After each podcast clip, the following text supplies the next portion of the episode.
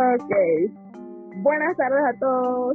Espero que, hayan pasado una feliz Navidad y que evidentemente tengan un próspero 2021 en el que estamos Juca, Nur, yo, su Marcelo obviamente y a mí, y nuevamente nuestro invitado especial para opiniones en particular eh, sobre el tema de hoy, que en general no es exactamente metas y propósitos para el 2021, sino qué te dejó el 2020 o qué, qué, te trajo el 2020 y qué esperas para el 2021 en particular.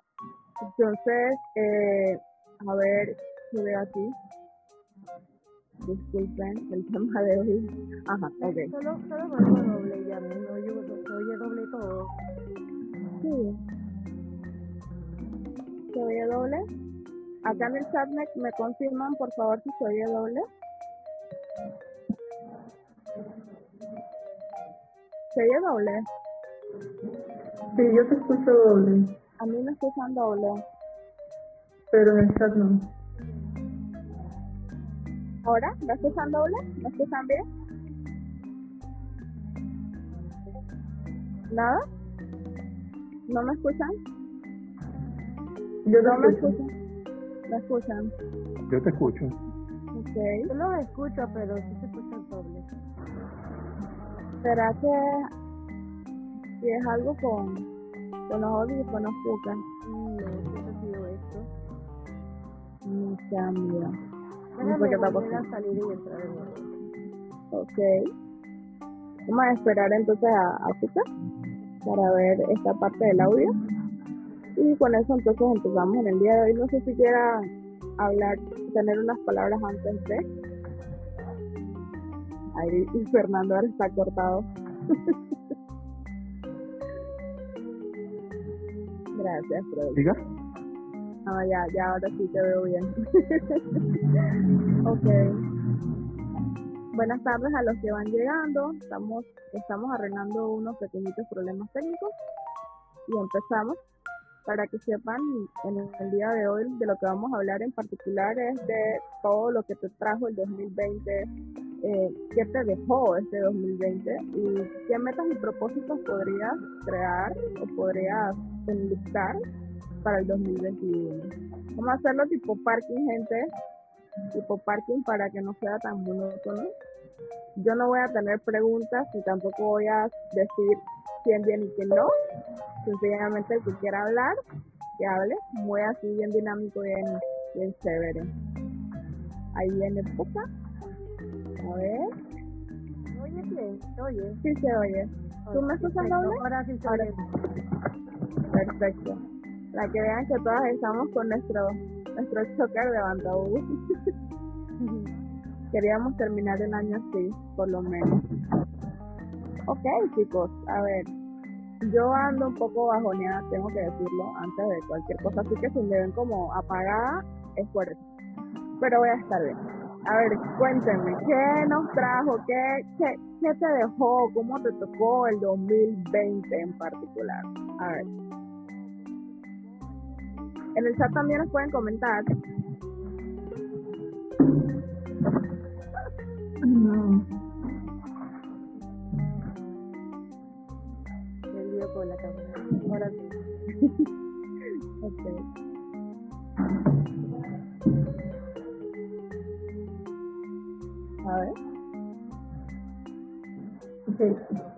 Esto ha sido muy extraño porque no pensé que estábamos en vivo y yo todavía terminando de arreglar cosas por acá.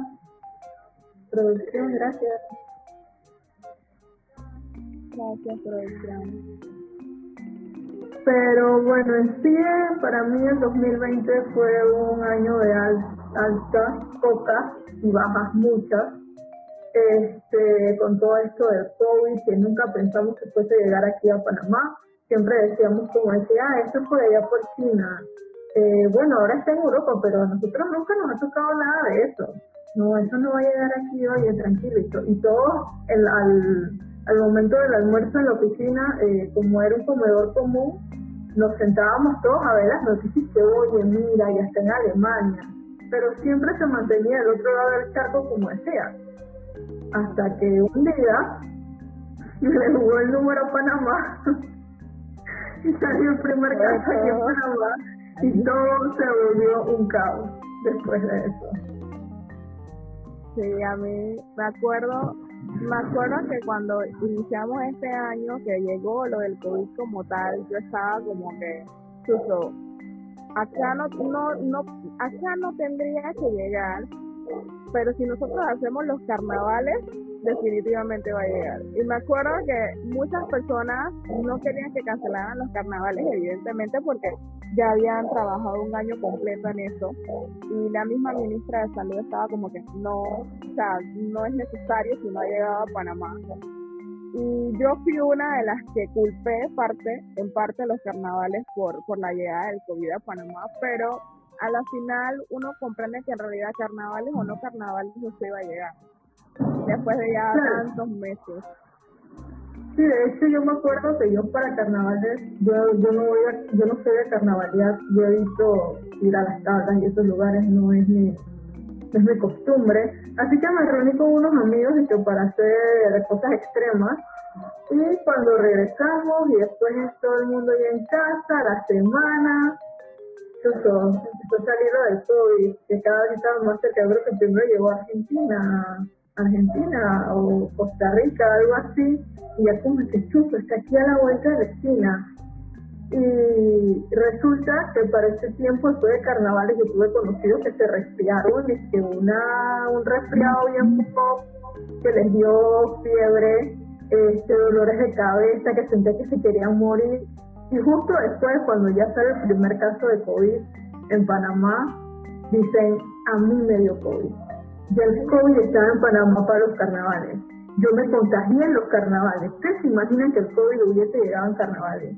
Y que de verdad la gente se hubiera contagiado en carnavales. O sea, hubiéramos sido muy pocos los que nos hubieran tenido que aislar para que no nos dieran, porque medio Panamá estaba en la sala o en su casa. Carnavaleando, así que yo dije, era tan dramático que eso no pasó ahí, eso es un resfriado común. Pero la gente pensaba que era por culpa de los carnavales y ahora muchos dicen que la historia se está repitiendo. No, dale. Ah, perdón. Dale, dale. No, que ahora dicen que muchos, ahora dicen, muchos dicen que la historia se está repitiendo por la nueva cepa, que empezó en Reino Unido, ya está en España, ahora está en Francia, y quién sabe dónde estará en los próximos días, en las próximas semanas. Entonces que es como, como la, la versión 2.0 de lo que ya teníamos incluso, incluso el coronavirus empezó como en diciembre, más o menos, ¿no? Sí, es que ya, ya cumplimos el año del primer caso reportado de eh, COVID en Wuhan. Sea, de, a nivel global, ¿o sabes qué? Feliz cumpleaños, Feliz cumpleaños, COVID. y ahora están diciendo que la historia se repite. Sí. ¿Sabes qué es lo más irónico? Que el año pasado, es que no se me olvida porque para esa fecha murió mi papá. En octubre del año pasado murió mi papá de padre cáncer. Y yo me acuerdo que yo tenía una gripe que no me soltó por un mes completo. O sea, yo empecé antes de que muriera mi papá, justo la semana antes de empezar esa gripe, la semana que murió mi papá, las, las tres semanas siguientes, incluso me acuerdo que yo toqué diciembre, o sea, octubre, noviembre, diciembre, y yo tenía la gripe. Y no me soltaba, o sea, no me soltaba. A mí me tuvieron hasta que inyectar por cuestiones, hola, por cuestiones, por cuestiones de eso. Y yo dije, sí, ¿será que me habrá dado COVID después, después, ya mucho después? Y no, no era eso, sencillamente era la gripe que a todo el mundo les da todos los años, o sea, es parte de la influenza prácticamente. Mira, yo me acuerdo, sí, sí. Ah, no, no, dale, dale. Mira, yo me acuerdo que un 8 de marzo yo alquilo y el cuarto, eh, entonces en la parte de arriba están los cuartos. Entonces, perdón, a mi mano derecha está el cuarto donde duerme la dueña de la casa. Y yo estoy antes, voy a decir que yo me había cenado casi dos plátanos en patacones, una salchicha y un pedazo de puerco frito y un vaso de alguna chicha de algo. Comí y me acosté a dormir. Ya estaba toda la huella de que el COVID ya había llegado a Latinoamérica. Bueno, me acosté a dormir. Como a las 11 yo estoy soñando de que alguien había entrado por la ventana y se tiró y yo empecé a buscar y no había no veía a nadie, pero eso me sirvió como para levantarme. Cuando yo me levanto, yo empiezo a respirar como, no estoy respirando bien. El COVID, supuestamente uno de los síntomas, no, no, no, pero es que no ha llegado ningún caso a Panamá. Me voy yo a la puerta de la muchacha que vive conmigo le toco la puerta y estoy bien, mira, no me siento bien, siento que no estoy respirando bien, este, acompañamos urgencia. Nos fuimos a, a urgencia, todo estaba cerrado. Ojo, todavía no había ningún caso de COVID aquí. Cuando yo llego a urgencias, desde Pedregal, porque aquí de Santa Elena, las únicas que encontré abiertas son Pedregal, una policlínica. Este, yo llego la verdad. y me atiende y me dice, no, ¿qué, ¿qué le pasa? Yo le digo, no puedo respirar bien, siento que respiro muy lento, no me siento muy bien. Me viene, me examina, me pone la vaina en el dedo para saber el oxígeno que tengo en, en la sangre, respire, que si el corazón. Y la doctora con una cara me miraba y decía, joven, usted está bien. Usted no tiene nada, ningún, usted no tiene nada, no, ¿usted por qué está aquí? No estoy respirando bien, usted está segura y que tienes 99.97 de oxígeno. No estás mal, lo que tienes es un poco de taquicardia porque estás ansiosa. Y yo le dije, ¿usted está segura? ¿Cómo usted está segura que esto no es el COVID? La señora se ha echado a reír. Y me ha dicho, mire, ¿usted qué comió? Yo le digo, mire, yo me he comido dos plátanos, me comí una salchicha y me comí salsa de patos fritos, me tomé una chicha de tal y me puse a dormir. Bueno, lo que usted está presentando por el momento es un, es un reflujo, y el reflujo para evitar que el ácido no sé qué vaina se tapa yo no sé qué cosa, y por eso se está respirando. Por eso es que los abuelitos se comen una galleta y un té en la cena y se acuestan a dormir. Se tuvo una sobrecarga en ese estómago. Bueno, la cosa es que yo regreso a la casa, ya todo bien, el 8. Al día siguiente, primer caso de COVID en Panamá diagnosticado en una de la clínica esta de Paitilla. Yo quería morir.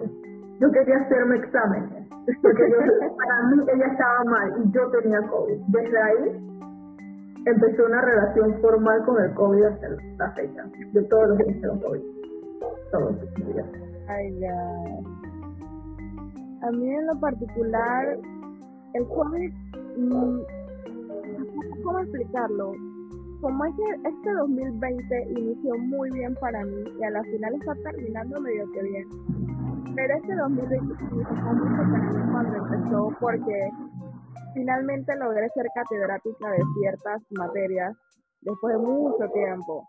Me compré mi carro, fue mi regalo de cumpleaños de eso. Y en particular fue como un año en donde yo me reivindiqué profesionalmente por muchas cosas. O sea, salieron muchas oportunidades para mí, fue increíble. Entonces el COVID, nunca se me olvida que el primer caso que se reportó fue un martes o un lunes, no recuerdo bien. Y, ah, no, fue un miércoles. Y entonces estábamos en la universidad, mis estudiantes y yo, íbamos a hacer un laboratorio, finalmente íbamos a poder hacerlo porque habíamos tenido varios problemas antes para, para tirar ese laboratorio.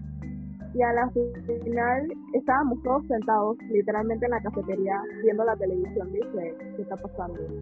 El primer caso de todo.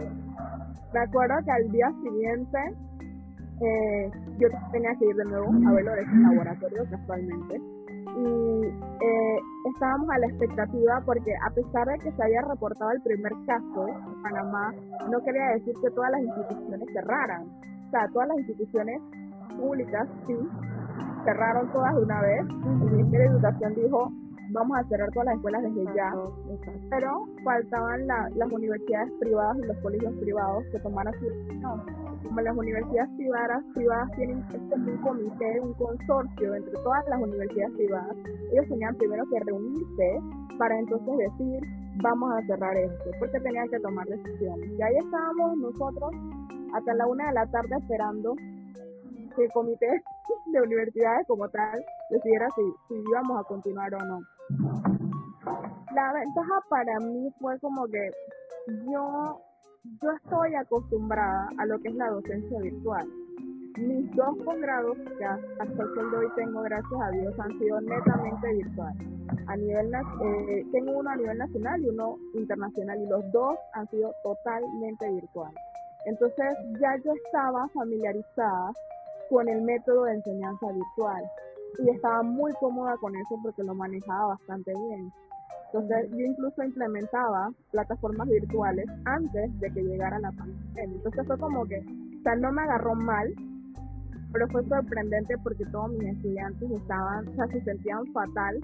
Las cosas se, se, se intensificaron porque nos agarró a mitad de cuatrimestre y a mitad de semestre.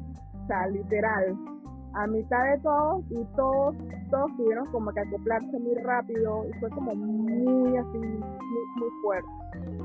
Pero de todas formas, con todo eso, eh, para mí, tengo que decirlo, yo sé que para la mayoría, para la mayor parte del mundo la llegada del COVID fue algo bastante negativo. Pero en mi caso muy en particular fue muy positivo porque de esa manera me dieron la oportunidad de abrirme, ¿sí? profesionalmente, mi familia, nosotros nos unimos mucho más, en particular, o sea, fue, fue muy positivo para mí, para mí, ¿sí? Yo realmente del COVID lo único negativo que tuve en ese año fue que me enfermé de COVID. Eso fue realmente lo único negativo. Y, y fue pero saliste, hermana, saliste de ahí. No, todos, no todos pueden decir eso, no todos pueden decir eso. Sí, de hecho, ese era de casualidad, ¿a ustedes no les pasó que ustedes tenían la mega fiesta planeada, ustedes querían comerse el mundo este 2020 y todo eso fue para, por lo menos yo me había organizado irme al City Friday de Bocas con mis mejores amigas y un amigo, boleto comprado, reservación paga y que bueno, estamos esperando para irnos porque tengo un amigo, de, de hecho lo conocí en el trabajo anterior, que además también es Aries y para mí es poco común conocer personas de mi signo. De hecho, él es el único Aries que conozco aparte de. Ah, bueno, el segundo. Y este, como cumplíamos ahí muy cerca, dice, bueno, vámonos, nos vamos a hacer la fiesta, el arranque, boca, todo paradisiaco, playa, alcohol y todo. Nada, nada de eso fue cierto mis 28 años los pasé en mi casa. Bueno, gracias a Dios con salud, porque bueno, gracias a Dios. Pero nada, no pude, no pude celebrar mi cumpleaños a las altas como yo quería y amanecer en una playa al día siguiente sin conocimiento. no, yo te entiendo, te entiendo, te entiendo, te entiendo. Sabes que así yo tenía planeado este año pasar mi año nuevo en Punta Cana no se pudo. Y peor ahora porque teníamos el chance, ¿eh? pero de repente el Ministerio de Salud dice, cuarentena primero. No, mi fiela. No, mi fiela. Busca que te trajo el 2020 querías cuéntanos. eso es lo que voy a, voy a, iba a hacer mi intromisión. Pero buena... estás, perdona, pero tú estás, tú estás aquí, oíste, tú estás en vivo, por si acaso. Sí, sí, sí, yo sé, es que estoy, estoy escuchando los testimonios de cada uno. Bien, buenas tardes a todos, eh, feliz Navidad a todos los del chat, a los que están entrando a, a, a escucharnos aquí. Bien, mi 2020 ¿Cómo, cómo tomé la, la, la, noticia? Bueno, yo estaba dando clases, estaba dando clases. El 2 de marzo fue el día que entramos a la escuela los muchachos.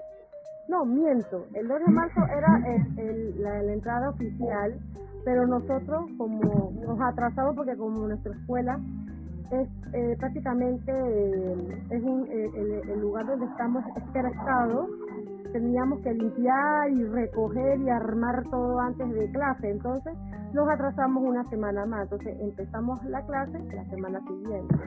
En lo que venían los muchachos, lunes obviamente no vino casi nadie, los martes así.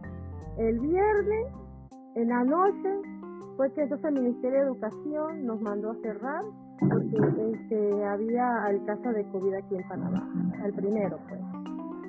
Y de una vez el Ministerio de Salud, de, Salud mandó a cerrar eh, las escuelas, al Meduca, las escuelas públicas, pues como dice Yami, que de verdad que se demoraron mucho en cerrar las universidades privadas. Bien, entonces este, nos agarró totalmente fuera de base porque primero la escuela donde yo doy clases es una escuela relativamente pobre, son muchachos de riesgo social, son muchachos que les cuesta poder este, tener la posibilidad de comer tres veces al día. que acaso comen una vez al día solamente. Y entonces, a decirle la idea o, la noticia de que tienen que comprar tarjetas para dar clase virtual, eso fue un toque muy difícil para la mayoría de esos, muchachos porque son de bajos recursos. Entonces, a los pocos que le pudimos dar clases, la única plataforma que pudimos utilizar para dar clases con ellos fue WhatsApp. WhatsApp no es una plataforma tan completa para dar clases, pero bueno, ahí se intentó Ahí me reinventé con las notas de voz, con los videos de YouTube y todo eso. Me reinventé nuevamente, aunque ya relativamente yo soy una profesora bien virtual en el sentido de que a mí me gusta el internet, me gusta utilizar muchas plataformas para enseñar a los muchachos, pero yo, la, yo las iba a prestar con mi computadora a la escuela porque una de las ideas era comprarme una laptop para llevarme la computadora a la escuela para entonces dar clases allá en la escuela. Pero bueno, como pasó toda la pandemia, los muchachos que tuvieron que, bueno, tuvieron que, comprar la tarjeta para, para poder dar clases. De el, la pandemia me ha dado bastante este, enseñanza. Una de ellas es que no todas las personas tienen la posibilidad, o sea, aquí con la pandemia uno se develó, se quitó el velo de que el Ministerio de Educación no está preparado para este tipo de acontecimientos. Es bien difícil de que un muchacho de bajos recursos, o sea, que solamente mamá trabaja o que los crían los abuelos, es muy difícil de que puedan comprar la tarjeta o inclusive que se interesen porque se aburren totalmente, porque vuelvo y repito, es una escuela de, riesgo social en donde los papás están ausentes, que si están en la cárcel, que si se crían con los abuelos, que si son huérfanos, o sea, hay sin número de historias detrás de cada muchacho que de verdad, wow, en verdad que son muy dolorosas, pero con todo y eso hay muchos que de verdad quisieron seguir adelante. Bien, de esto me ha quedado esa, esa, esa, esa, eh, un aprendizaje de que, bueno, esta a mí me tocó trabajar con una población estudiantil bien difícil en esta parte. Segundo, que muchos de ellos quieren salir del flagelo de la droga, quieren salir del flagelo de, de, lo que es la deserción escolar, pero la pandemia como que no ha ayudado mucho.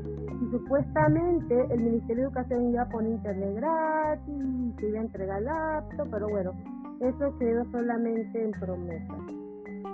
Bueno, bueno, porque se van a tener que adecuar. Sí, exactamente. Ajá. Debido sí, porque según lo que vi, esto va a durar 10 años más. Wow. bueno, va a durar dos años. Dos años, vamos a tirarle dos años. Sí, sí, no mucho, pero bueno. A que salga. pero, pero, pero el efecto o el impacto económico sí va a durar 10 años. Eso sí. 100%. A ver, y ahora, ¿cuántos de ustedes compraron mascarillas en 50 dólares? Yo no. Yo. Yo no. Yo volví loca y yo compré mascarillas en 50 dólares. Es que me estaban, porque acuérdate la caja, de 150 dólares. Es que la gente se volvió loca, la gente se volvió loca. La vaina de los papeles higiénicos, jóvenes. El, el listol, man, el listol era algo se como el agua. El alcohol, en ningún lado había alcohol, en ningún lado había alcohol. Yo me estaba en serio. Lo peor de todo es que el alcohol, o sea, cuando tú conoces desde el microorganismo, el alcohol no te sirve casi de mucho. O sea, lo que mejor te sirve es lavarte la mano literal. Con agua y jabón, ya. Pero no. ¿Cómo es la piel de las manos como 28 veces en un mes? Porque yo. Si ustedes se acuerdan. Ajá. A ver. ¿Ustedes se acuerdan cuando Varela Hermanos, Varela Hermanos empezó a hacer alcohol en botellas de, de, seco, de ron? Ajá, sí. Man, yo La gente le, una le faltó poco por tomarla. No, y no te creas, acuérdense que hay ciertos, ciertas personas que tienen esa enfermedad tan intensa del alcoholismo que ellos literalmente agarran el alcohol al 95% y se lo traen. Le echan agua, le echan agua a veces. No, hubo, hubo intoxicados en el hospital, yo me acuerdo. Incluso decían que, ay, pero este alcohol sabe a ron. Ay, ya. Eso está fuerte. Dice, dice la gente arrasó con el fenicazo. Sí, el, el pobre jabón de perro, el jabón rojo. El jabón de perro que no subía a 50 centavos, yo lo compré en 13 en un súper de la localidad. El perro se quedó sin su jabón, imagínate. Yo lo que sí me acuerdo es que había, ya había pasado como tres meses, tres meses de, de haber, de tener esta situación y de haber mandado la vaina de los papeles higiénicos, no sé qué. Tengo cuatro meses y yo fui al súper en mi vida, obviamente, ¿no? Y, literalmente una, y como dos extranjeros que estaban ahí fueron los que se llevaron los últimos lisol que había en el espacio. Me imagino que O sea, pelote. Los, los wipes de cloro, los wipes de lisol, esa vaina desapareció. O sea, yo nunca más encontré eso. Hasta ahora, probablemente hasta ahora. Una de las cosas que casualmente, Ajá. Sí, sí, dime, dime.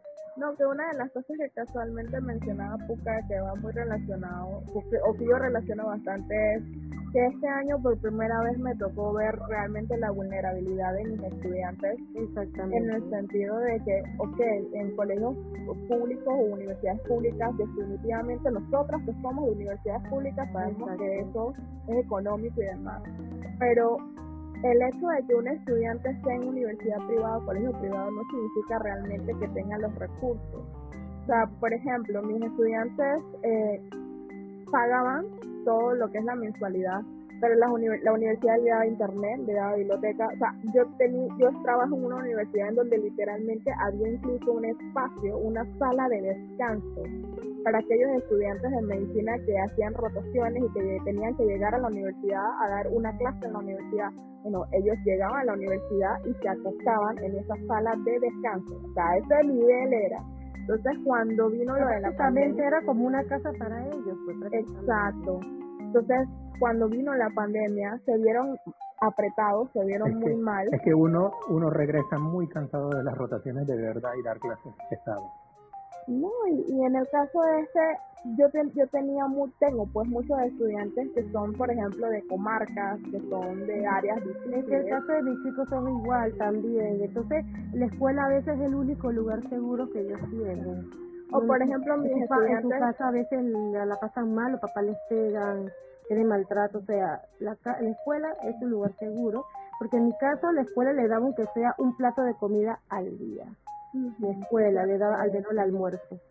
Acá mis estudiantes lo que más utilizaban era el internet de la universidad.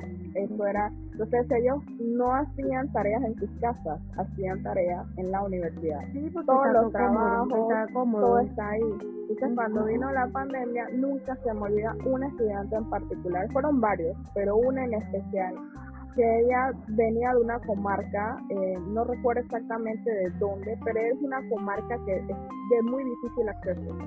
Entonces, ¿qué ella tenía que hacer?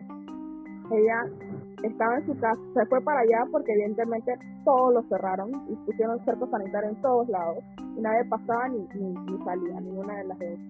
Entonces, para poder dar clases ella, siendo primer lugar de su salón, siendo becada por el Ministerio de Educación, estando en una universidad privada estudiando medicina con el MINSA, ella lo que hacía era que tenía que hablar primero con el SAILA para que le diera permiso a ella Sí. y la acompañaran para que ella pudiera salir hasta donde estaba el centro de salud, que era el único lugar en toda el área donde había internet. El tramo entre la misma comarca y el centro de salud era tan grande que ella no podía asistir a lo que eran las clases en, en, la, en la noche o en la tarde en sí, o, o no podía conectarse como tal en toda la semana porque era muy peligroso, o sea, a ella le, la podían secuestrar, la podían violar, le podían hacer cualquier vaina porque esto era un monte parejo, o sea, Sí. y eso literalmente a todos los profesores, nosotros, nosotros nos reunimos, me acuerdo, y hablamos de su caso en particular porque ella es muy buena, o sea, excelente estudiante y muy inteligente la pelada. Y tuvimos que hacer como una adecuación curricular para ella porque la pobre, o sea, pedirle al SAILA que la saque de la comarca y la regrese ese mismo día y que ella pueda hacer todas sus tareas, eso era muy difícil. Muy, muy, muy difícil, porque ni la señal del celular le llegaba. Sí, tuve casos de una mamá que decía, profesora, decía profesora, que se come y se hace. Así, mismo una mamá me dijo que hice no sé ni qué responder. De verdad. Muchos desertaron. Bueno, yo en realidad, este, a mí en el 2020 me, me enseñó algo que siempre me decía mi mamá, quién sí, quién no y quién nunca más. Y eso aplíquese para amigos, conocidos y todo lo demás en la vida. Este, a mí me dejó de verdad, ya mi grupo de amigos venía reduciéndose porque pues ya cuando tú dejas de frecuentar ciertos lugares, ya tú no eres tan pretty, ya cuando tú empiezas como en realidad a, a dedicarte más a ti, ya no eres tan chévere para ciertos amigos porque ya no tienes tanto tiempo para, para cargar con, este, con la vida social que ellos quieren que tú cargues. Y ya mi grupo de amigos se había reducido bastante. Así que en este 2020 se fue reduciendo un poco más. Este, se alejó de mi gente sin un porqué, sin una explicación. Simplemente al día siguiente ya no llegaban los chats. Eh, pero bueno, entendí que si era lo mejor dejarme hablar o desaparecer de esta manera, pues también era válido. La persona tendría sus motivos, a pesar de que yo conscientemente no hice nada para que tomaran esas decisiones, como también hubieron otros que simplemente nunca más chatearon, como otros nunca ni siquiera escribieron, hey, estás bien, estás viva, tienes algo, te pasó algo, necesitas algo.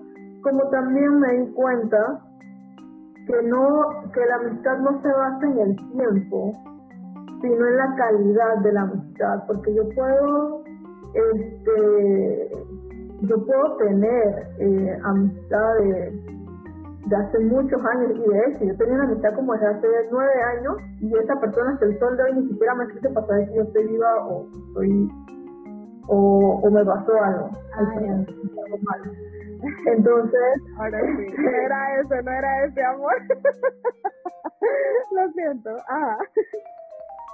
Entonces, este, nada, pues eh, conocí gente muy linda que sin, sin ni siquiera saber mi nombre muy bien, me dio la mano en momentos muy duros porque yo la viví después que yo perdí mi trabajo.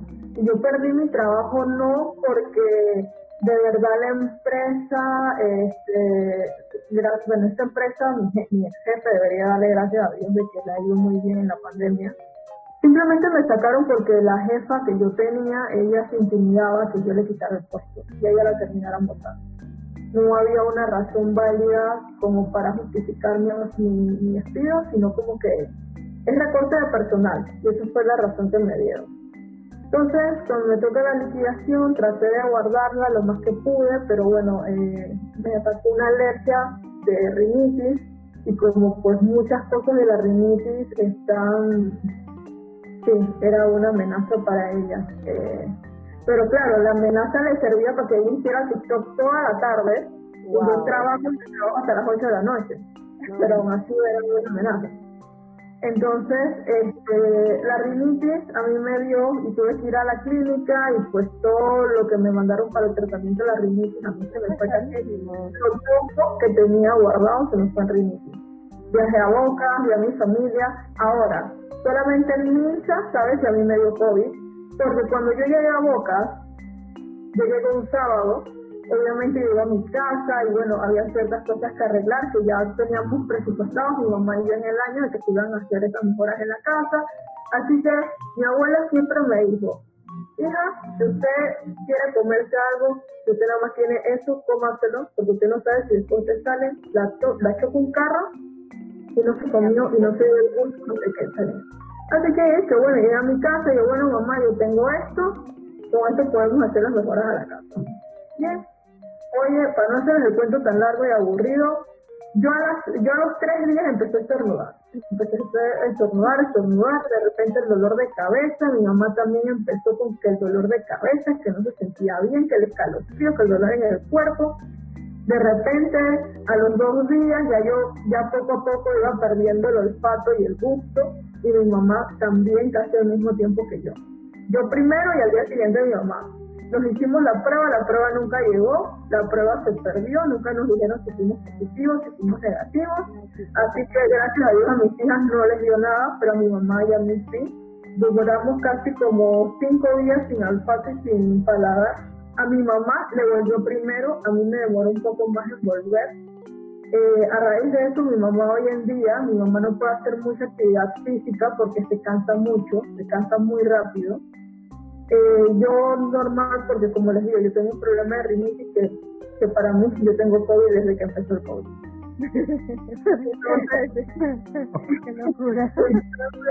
eh, yo, yo la verdad lo que puedo rescatar del 2020 es que me acerqué más a mi familia, el amor entre mi mamá, mis hijas, fue algo como que, que se hizo un lazo irrompible. Este, le doy gracias por las personas maravillosas que he conocido y las que me dieron la mano en esos momentos tan difíciles donde yo dije, ¿qué carajos voy a hacer mañana? Y llegaron esas personas y dije, ¿cómo cogen? Y yo, me enseñaron a aceptar que yo merezco eh, recibir cosas buenas porque yo no, yo estaba en shock, yo no sabía cómo recibir la ayuda y, y, me decían, pero lo que necesites, que mira, y yo estaba, yo estaba como cerrada porque no es algo que a mí usualmente me pase, aparte de que yo siempre he visto sola por mí, yo siempre he sacado, yo me caigo, yo solita me levanto y yo solita sigo hacia adelante. Yo he visto que la gente me ayude, entonces eso me enseñó el 2020 a aceptar de que me pueden pasar cosas buenas, aceptar la ayuda de las personas, a que los amigos no son los amigos de toda la vida, sino la calidad del, que te ofrece esa amistad, que te ofrece esa amistad y que la salud mental es importante, sumamente importante, porque la salud mental es igual de importante como la salud física y que si echan mucho el sol se pueden asociar. Totalmente. Tú sabes que esta, yo tengo que decirlo, yo tengo que decirlo. En esta pandemia fue que yo entendí que el lisol no es un desinfectante, que el lisol es un desinfectante en aerosol, literalmente. Mana, yo agarraba el lisol y lo tiraba, tú sabes, cuando vas a los años y quieres que todo huela rico y no sé qué. Tú pensabas que era queda un, ¿cómo se llama? Un ambientador. ambientador. Toda la vida lo creí. y este año me trajo esa lección para que ustedes vean que muy, muy... Ah, y no mezclen alcohol con clorox tampoco, eso no. Una locura. Porque eso es muy volátil, la verdad. Dice, yo siempre uso mi sol en, en, exceso siempre. La salud mental controla todo el cuerpo. 100%, mana, 100%. Bueno, Mari Carmen, si lo usas en exceso, por favor, hazlo con las ventanas abiertas, porque no queremos verte muerta. Esa cosa fuerte. Bien, eh, este 2020 eh, trajo mucha paz a mi casa. Mucha paz, más, más, más unidad con mi papá. Mucha unidad con mi papá. Con mi, eh, con mis tías y primos que viven alrededor de mi casa porque no tuvimos como la clásica, cada quien. Es que la familia de mi abuela eran, yo creo que eran ocho hermanos, entonces toda esta parte de pan de azúcar ellos agarraron un pedazo, entonces por ende vivimos todos cerquita. Y entonces este yo me hablaba con ellos y todo, pero no era que wow, tan así, tan tan tan tan close. Pero esta pandemia nos ha enseñado a, lo que es la unidad familiar. Este, bueno, yo la verdad, yo tengo muchas bendiciones, gracias a Dios no me quedé sin trabajo. Estuve trabajando inclusive hasta el doble porque trabajar eh, así, de ser profesor eh, tiempo así virtual es más, mucho más pesado que dar clase en la escuela porque nos toca calificar en una computadora o en mi caso era un celular y yo me decía, no, hombre, yo mi primer cheque me voy a comprar una computadora con un pantallón porque se va, esas cosas no lo puedo calificar aquí. Y así fue, mi primer cheque y lo pensé mucho, lo puse con mi almohada me compré mi computadora gamer, gracias a Dios. Y ahí me compré todo lo que tenía que comprarme, pero más era por la comodidad de poder calificar bien los parciales, las tareas que mandaba hacer, porque en un celular es muy complicado leer.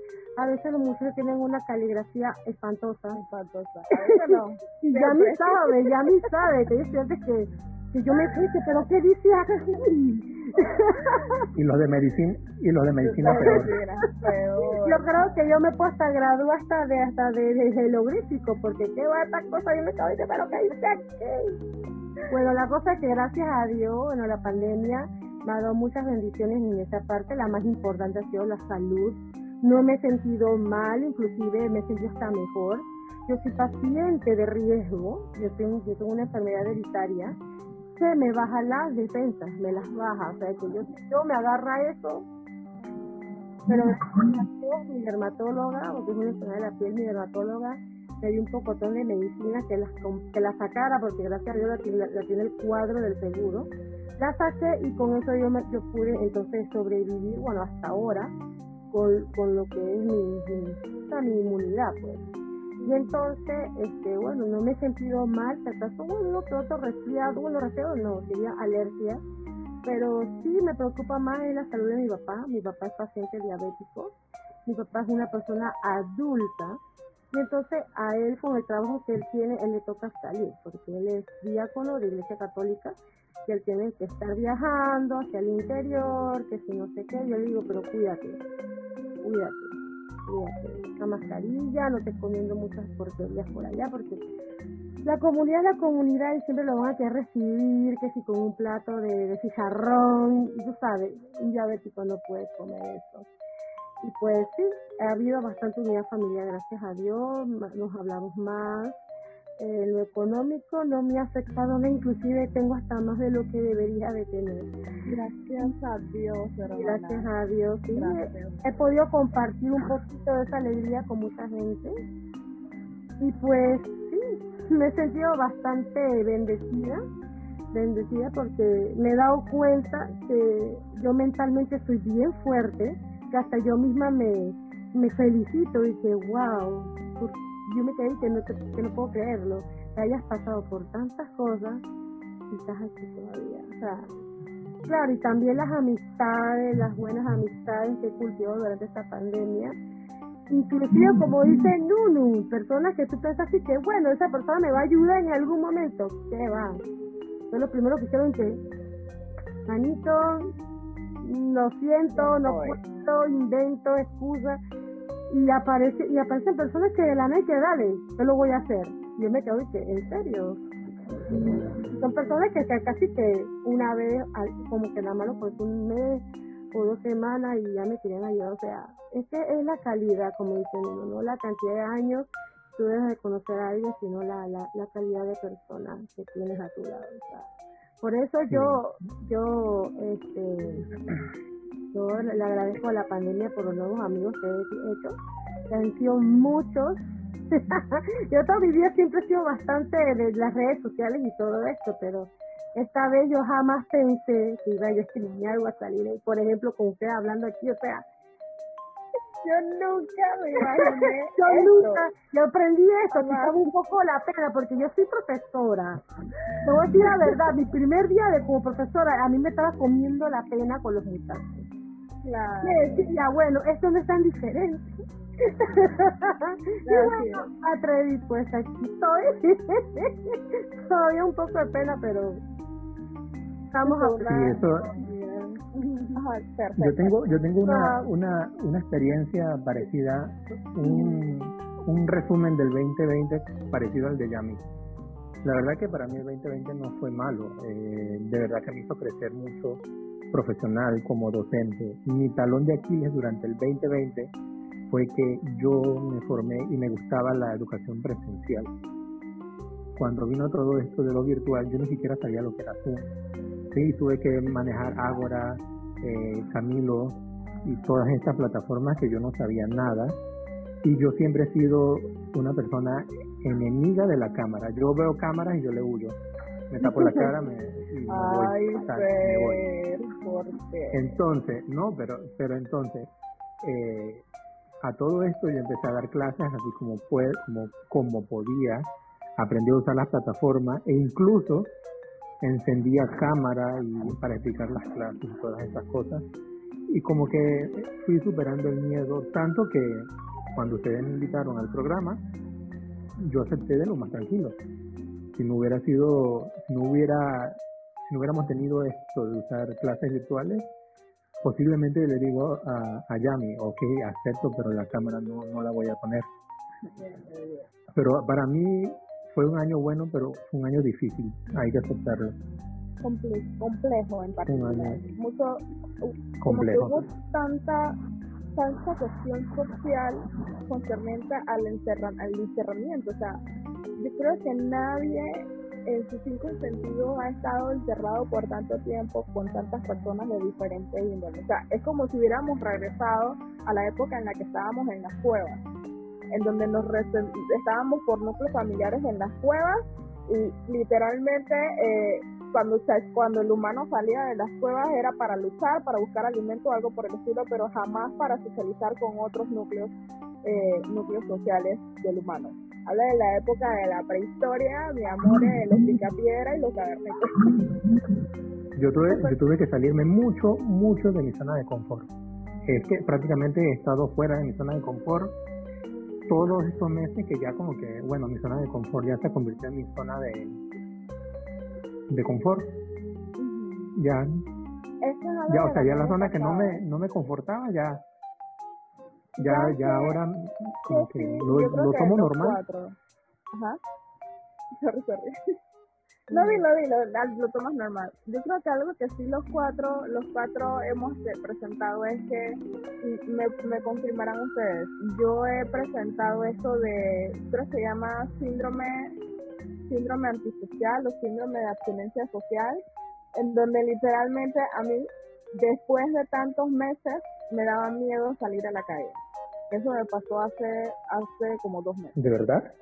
Literal, o sea, yo ya eh, con decirte que yo, yo manejaba y manejaba tensa, manejaba temblando, manejaba con el miedo de que algo pasara, porque para colmo de males, o sea, una de las partes feas de mi 2020 es un taxi en plena vía vacía de la vía España, me chocó de lado.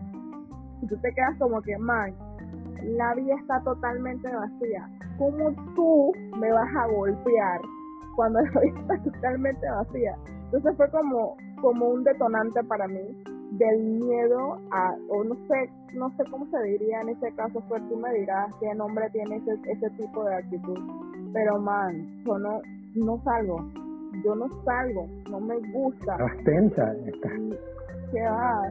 Era, era horrible, era horrible. Yo estaba la primera vez que pudimos salir de nuevo, que, que la primera vez que nos encerraron, pero ya, yo nada más salgo lo, lo necesario pero yo tampoco voy a estar con, con el miedo, nada más algo lo necesario. Por ejemplo, me toca pedir mañana. Me acaban de escribir que tengo que ir a, a, unas cosas mañana. Así que imagínate. O sea, Oye, ¿y quién, ¿y quién ya se cansó?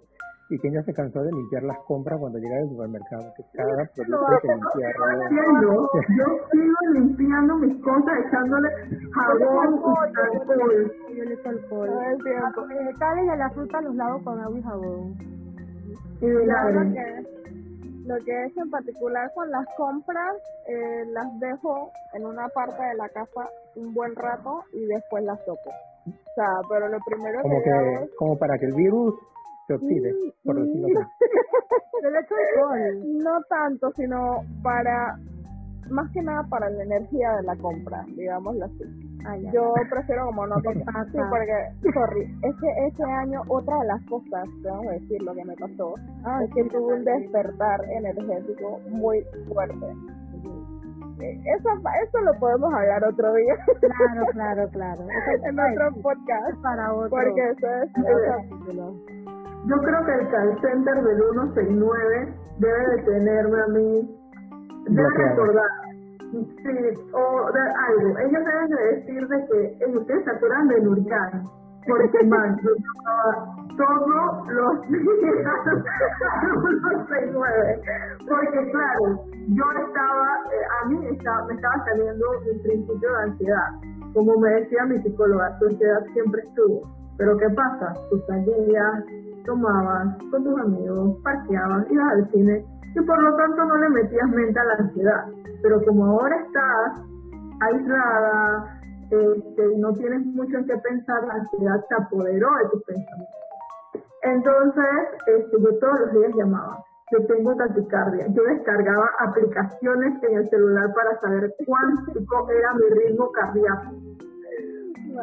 Y yo llamaba, yo, pero ¿estás segura? Yo, mire, yo me siento un poco agitada, tengo el corazón que me, que tiene me siento con taquicardia, y me decían, no, joven, eso no son yo, pero usted está segura, páseme con un médico porque, o sea, que a mí me da algo así, ¿y quién? ¿Quién se hace responsable? Yo digo, sola señora, por favor, páseme un médico.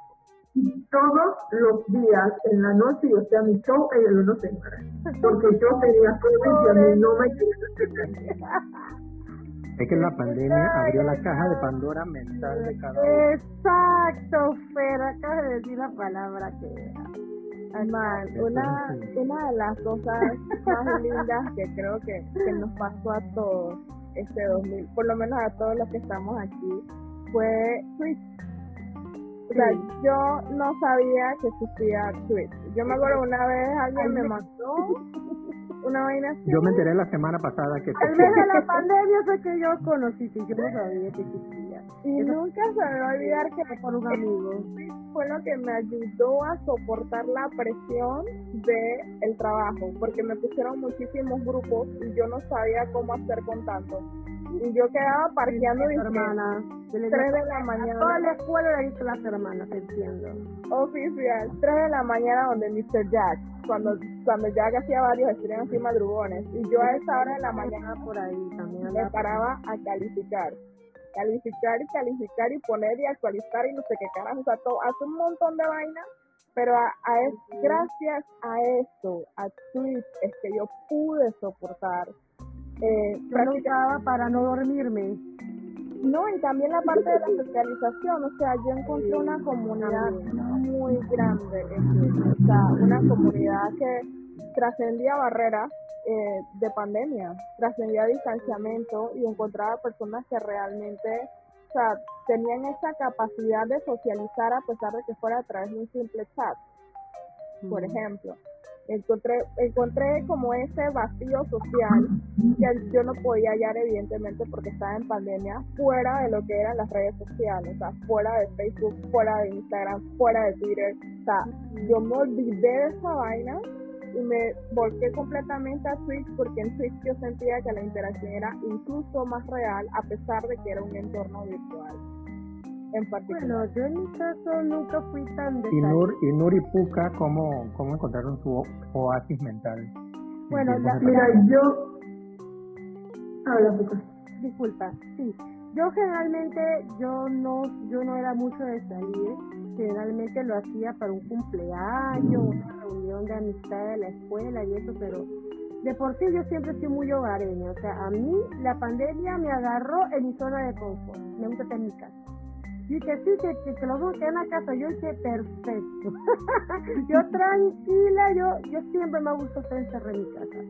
Pero este yo había cambiado desde el año pasado, yo me había metido en un grupo de baile, unas amigas, empezar a, a, a, aprender lo que era del dancing, pues.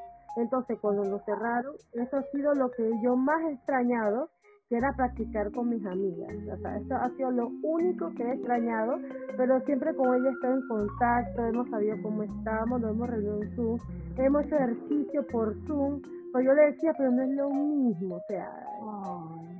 ¿Tú me entiendes? Pero de igual manera, este, conocí buenas amistades, inclusive hasta más he hecho hasta más amigos por esta plataforma de Twitch que en la vida real, porque la mayoría de los muchachos, bueno, de la, de, la gente de, mi edad prácticamente ya están casadas, ya tienen hijos.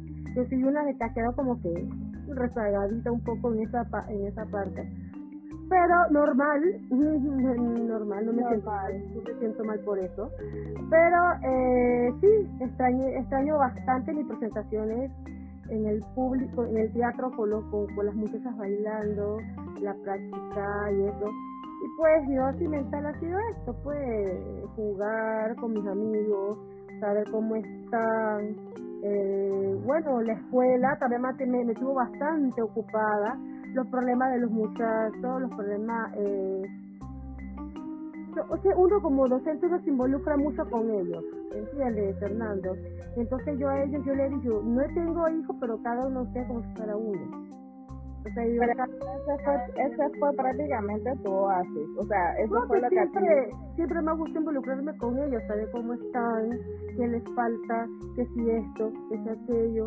Saber de ellos, pues me, me, me, me agrada. Entonces, como. entonces, este, este detalle de interesarte tanto en ellos te ayudó bastante en este tiempo de Sí, sí, porque antes de empezar eh, bueno, que acuérdate que nosotros nos cerraron todo, todavía no nos habían mandado tarea ni nada porque no habían cerrado las clases y eso. Cuando empezamos nuevamente, yo creo que fue para el mes de, a ver, julio, a, por junio, julio, por ahí, que empezamos nuevamente, en 20 de julio me acuerdo, en 20 de julio, ahí ya como que me empecé como a, a, a, a, tener la mente más ocupada, porque es que yo, me, yo dormía mucho en el día, me acostaba súper tarde, pero no tenía nada que hacer, ¿me entiendes, Fernando? Entonces, este, yo me decía, no, me, me siento como que mal, me estoy echando a perder, ¿no? no, no estoy haciendo nada. Porque ya estoy acostumbrada, yo soy una persona que realmente soy una persona muy ocupada. Tengo que hacer esto, que si la reunión, que si, que si esto, que si aquello. Y entonces, ya cuando empezaron las clases de nuevo, yo dije, ya, ya me siento un poco más tranquila, ya no puedo, ya, ya, ya no voy a pensar en nada negativo. O sea, uno como docente tiene que poner la mejor cara. Si uno va a trabajar con mal humor, está aburrido y eso, créeme que todo el día... Irradia, irradias eso. exactamente. Entonces, cuando uno es docente, uno se llena como de fuerza, como decir, yo tengo que hacerlo por ellos, porque solo que tienen que interesar en estudiar. Y así. Pero eso quiere decir que a ustedes les gusta la docencia. Porque a mí me encanta. Si no les gustara, para ustedes es un sufrimiento. Yo tengo, ocho años en esto. Tengo ocho años en esto ya. Esta ha sido mi primera experiencia con Meduca. Siempre así fue la privada, pero esta vez fue con Meduca. Y mira cómo fue mi bienvenida con una pandemia.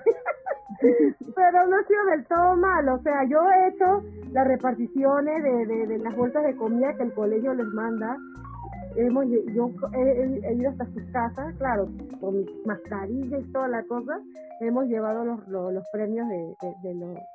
De, hicimos, hicimos concurso de reciclaje. No sé, yo con un profesor fuimos a hacer la, la entrega y eso, eso fue bien bonito porque ver las caras que se sienten, que se sienten queridos por la escuela, esto es más que suficiente. Estos música de verdad vienen de bien, bien, son de bien pobres, bien pobres de verdad, de verdad. Bueno, yo en realidad, este, no, eh, sin duda, ¿me escuchan bien? Sí se oye. Sí, sí, claro. Sin duda, este, primero fue Twist, antes era, era 200 más amigables. Este, antes, eh, Twitch te encontrabas con personas, digo, ya las cosas han cambiado y, hay mucha más gente que han venido y demás y, todo, y hay mucha gente que trolea y ese tipo de cosas. Pero al principio, todavía sigue siendo bueno, eh, pero sí fui, sí fue Twitch este, mi oasis yo he hecho antes de, saber, yo, yo llegué aquí, y lo, voy a, decir porque lo quiero resaltar, yo llegué a la plataforma por el David Estefito. Eh, yo era seguidora de ellos en Instagram, este, ellos empezaron a hablar de que a abrir un canal de Twitch poco antes sin que empezara la, la pandemia y la cosa. Este, cuando ellos decidieron abrirlo, yo recuerdo todavía hasta el sol su primer programa, o sea, el primer programa que vi que fue un cosplay de, de Game of Thrones jugándolo en Animal Crossing. Ese fue el primero que me vi. Yo conocía a Brenlo, conocía a Nexus, conocía a eh, Nock, conocía a Lea y a varios por ahí, a Leitaka y a varios que, que estábamos ahí todos los días a la misma hora. Después que yo empiezo a ver tweets, yo empecé a notar de que yo podía dormir después que yo veía el programa de ellos. Si yo no veía el programa de ellos, yo no podía dormir. A mí me daban las 6 de la mañana despierta. y pensando en todos los fines apocalípticos del mundo y en que a mí me iba a tocar lo peor. Y, entonces, a medida que ellos fueron eh, haciendo más contenido y, y todos los días, yo encontré buenos amigos, por ejemplo, Mari Carmen, por ejemplo, Yami, este, Adreno, yo hoy en día hago un collab con Adreno, este, Cristian es una persona muy buena y la, que a veces me ha aconsejado, este, pude hablar con normalidad de muchos temas, ¿por qué? Porque encontré gente que era parecida a mí. Encontré gente que es como, sorry si hay algún amigo mío, no, mentira, aquí no hay ningún amigo mío viendo esto, pero si lo escuchan, este, encontré amistades que compartían mis gustos por Star Wars, por algún juego específico, por algún libro, que cosas que no comparto con mis otros amigos. Pero cuando sale todo esto de que ya podemos salir, que tenemos un poquito más de normalidad, entonces a los amigos donde yo frecuentaba, que es una pareja, me voy para la casa de ellos y me ven pegada a Twitch y me dicen, Sol, vamos a ver una película. Y yo, sí, sí, un momentito que termine el stream de yo no sé quién y ya me pongo a ver la película. Entonces ellos se sintieron y me dijeron, pero Sol, tú estás con nosotros, somos nosotros los que estamos aquí. Y, y sí, bien, tenían razón y fue una actitud bien mala de mi parte de no aprovechar ese momento, de no tener, eh, de que el momento en el que se podía no aprovecharlo y que estaba con gente real y no con gente en la pantalla, pero se puso en una balanza, ok, ustedes cuando yo estuve encerrada con tantos problemas, ninguno me llamó.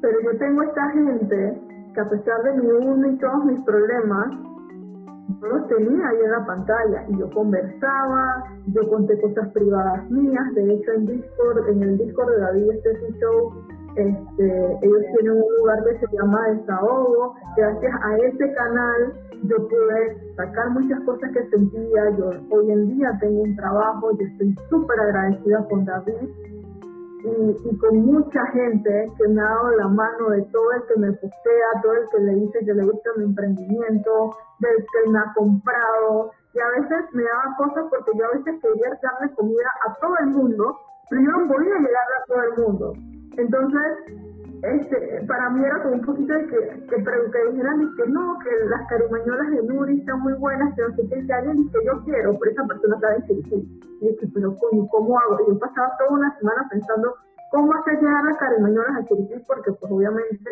no podía por, por cómo estaba toda esta vaina restringida.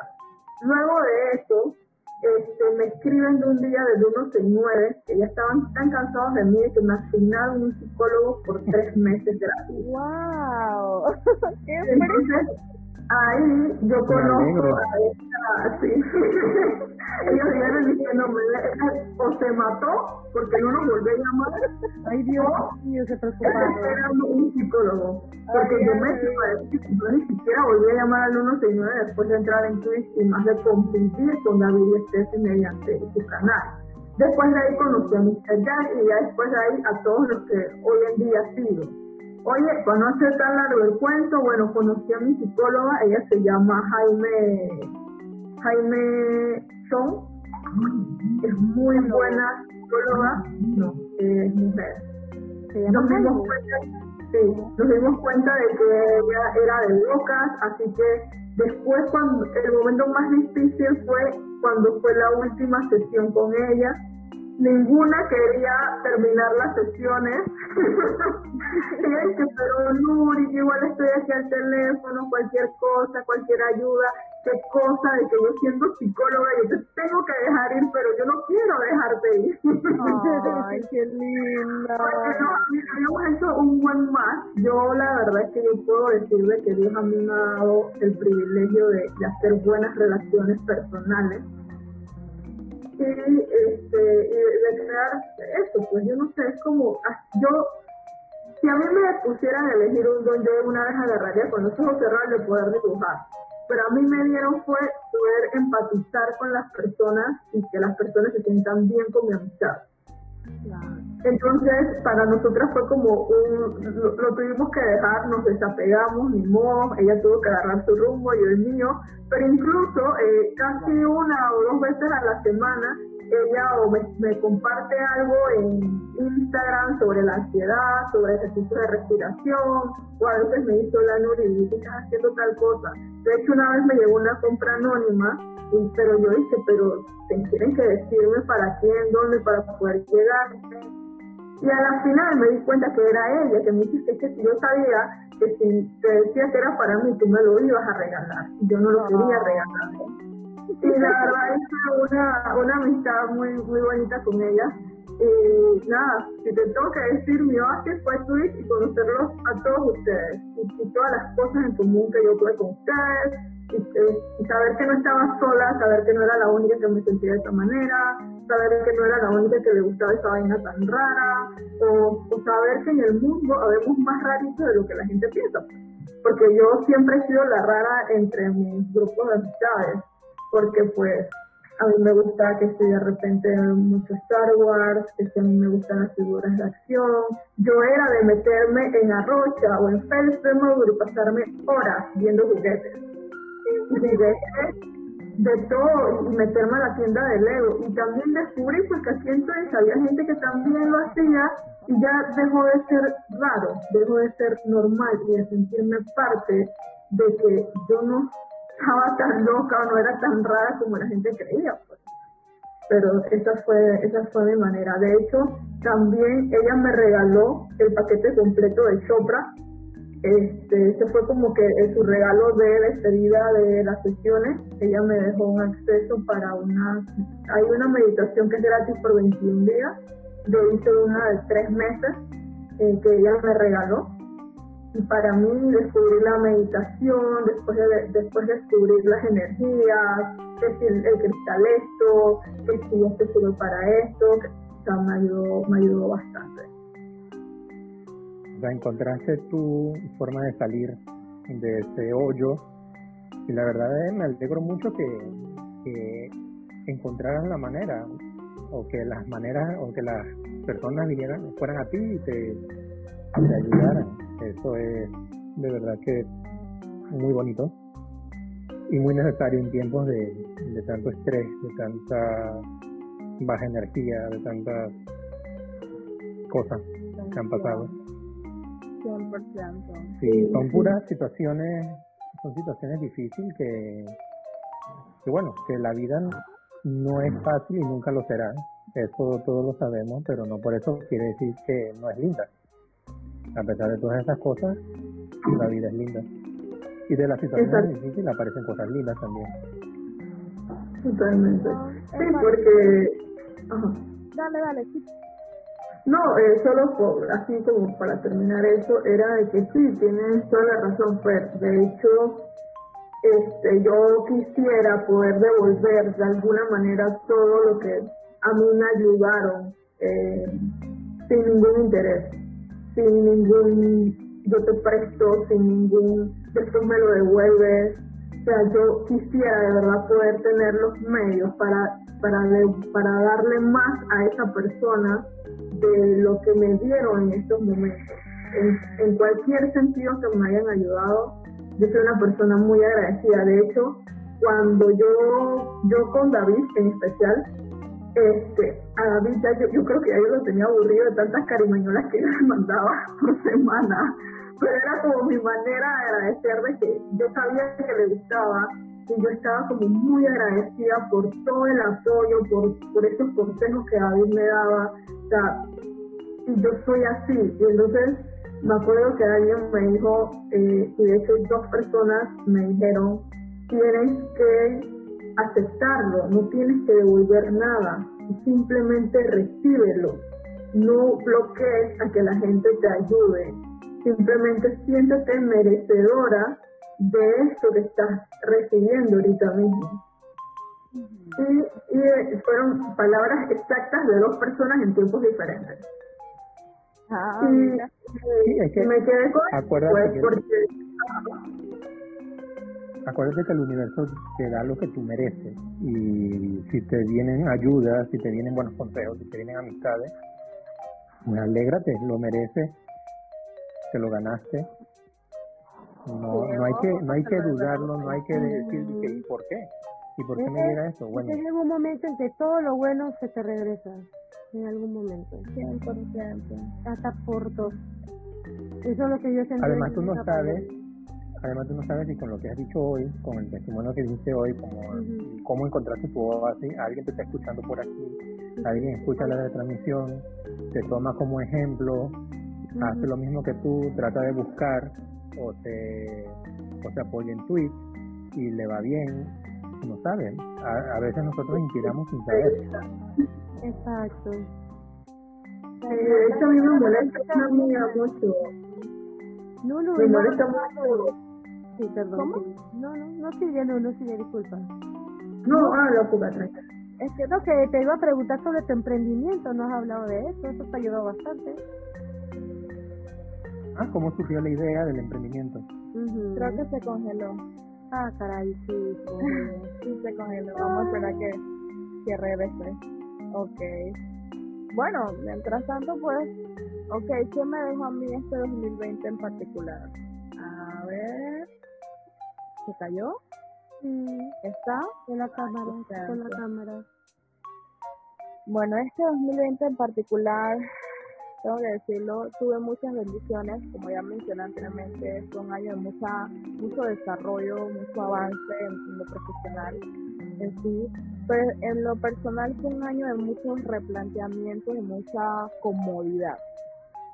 O sea, yo tenía la idea de irme de Panamá para siempre, años atrás, eso ha sido siempre mi meta en sí, pero este año y después de lo de mi papá el año pasado, que fue muy reciente, fue como, ¿para qué me voy a ir si todavía tengo ese compromiso? ¿O ¿Qué voy a hacer en esos otros lugares? Si en esos otros lugares puedo hacer lo mismo que hago aquí. O sea, fue mucho replanteamiento. También esa parte de mi propósito de vida, también la descubrí 100% este año. Este año me atreví a hacer literalmente lecturas de tarot profesional. O sea, e, eso es algo que tú no esperas de, de una profesora de ciencias, o sea, eso es algo que tú no esperas en sí. Igual, igual yo con mi baile de belly dance, porque me, yo me atreví, inclusive con todas las libras que yo tengo, yo mi pancita con los bailos. O sea, como esa pena yo me decía, yo me tengo que quitar esa pena, porque todos los cuerpos son bellos, hay que aceptarse. Esa es otra cosa que algo de que me dejó mucho este año, digo, eso ya yo lo venía haciendo desde años Ajá, desde, mucho antes el año pasado. Esa parte de valorarte como, como persona o, por tu cuerpo, valorarte tal cual como tú eres y demás. Este año como que lo reafirmé mucho más y tanto es así que ahora soy una embajadora o productora de cuestiones de tallas grandes en en Panamá. Pero estoy tras o sea, eso es la verdad, estoy tras porque no puedo hacer mucho. Pero sí, o sea, este año me dejó muchas cosas positivas. Este año, en este año cristalicé muchas cosas que yo pensé que no iba a cristalizar. Eh, entre tantas cosas, parte de lo que me dejó la muerte de mi papá es que en esa época yo no sabía manejar y yo era la única que podía, tenía el espacio para llevarlo y traerlo del hospital, así que era bien difícil eh, lidiar con esa situación y yo me sentía totalmente inútil. Cuando mi papá murió yo me dije, man, yo voy a sacar mi licencia sí o sí, para que la próxima vez que pase algo así, por ejemplo con mi mamá, yo pueda, yo pueda llevar, traer y demás, o sea, no me va a pasar más nunca en mi vida. Oye, sin mentirle, agosto 2020, mi mamá se entró en crisis realmente por COVID, o sea, fue que es esa COVID que te lleva al hospital prácticamente y yo fui la que manejé para adelante, para atrás, para no sé dónde, para el laboratorio, que para el dorado, que para todos lados. Eso fue como, como una realización y eso no fue el único, el, la única meta o la única situación que yo vi cristalizada ese año 2020. Entonces me sorprende, me sorprende bastante porque se supone que este año es un año en donde prácticamente uno no puede hacer nada porque o todo está cerrado o que hay distanciamiento o que no puedes ir a tal lado porque está restringido. Y este año a mí me ha dejado mucha realización. mucha, mucha realización. A pesar de las circunstancias negativas que viví, en, algunas, en algunos casos, no se crean, o sea, yo viví esa parte, esa crisis por hacinamiento, esa crisis por, por encierro, la viví también, fui desde abajo para arriba y de arriba para abajo, hice nuevos amigos que yo pensé que me iba a hacer, o sea, yo nunca creí que iba a ser amigas a estas alturas. es duro para mí en particular porque yo no sé, yo no soy a ser amiga, yo no soy a ser amiga, no, no, eso no, yo no tengo esos skills sociales, me cuesta. Y fue como que, ¿sabes qué? De repente surgió y de repente aquí estamos. Quizás mañana no estemos, yo no sé, todo puede pasar, pero yo sé que viví esa buena experiencia y, que realmente hice amistades sinceras, que acabo de tener un déjà vu literalmente. Acabo de tener un déjà vu diciendo exactamente esto. y bueno, también viví, o sea, también viví la otra parte, yo creo que aquí todos saben la otra parte negativa de, con personas en particular que pues me tocaron bastante eh, a pesar de mi edad, que fue lo que más me sorprendió. Me sorprendió, yo pensé no vivir nunca esas historias nuevamente en sí, porque ya yo superé esa etapa de mi vida inmadura digo yo, pero pues me tocó, me tocó y, y lo pasé, y lo pasé, digamos. Que te interrumpa, estos no, son, no son los aretes que prenden poquito. Sí, estos son los aretes que prenden poquito. Ahí está.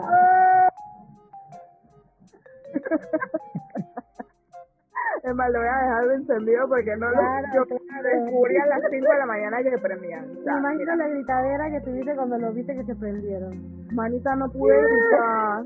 Eran las 4 o 5 de la mañana, todo el mundo estaba dormido y como yo grito, Ah, oye, Nuru, entonces háblanos de tu No, pero no. Ahí está, ahí está, Ahí está. Ah, ahora sí, ahora sí. Ah, sí. Sí, es que yo no sé, se me cayó todo eso.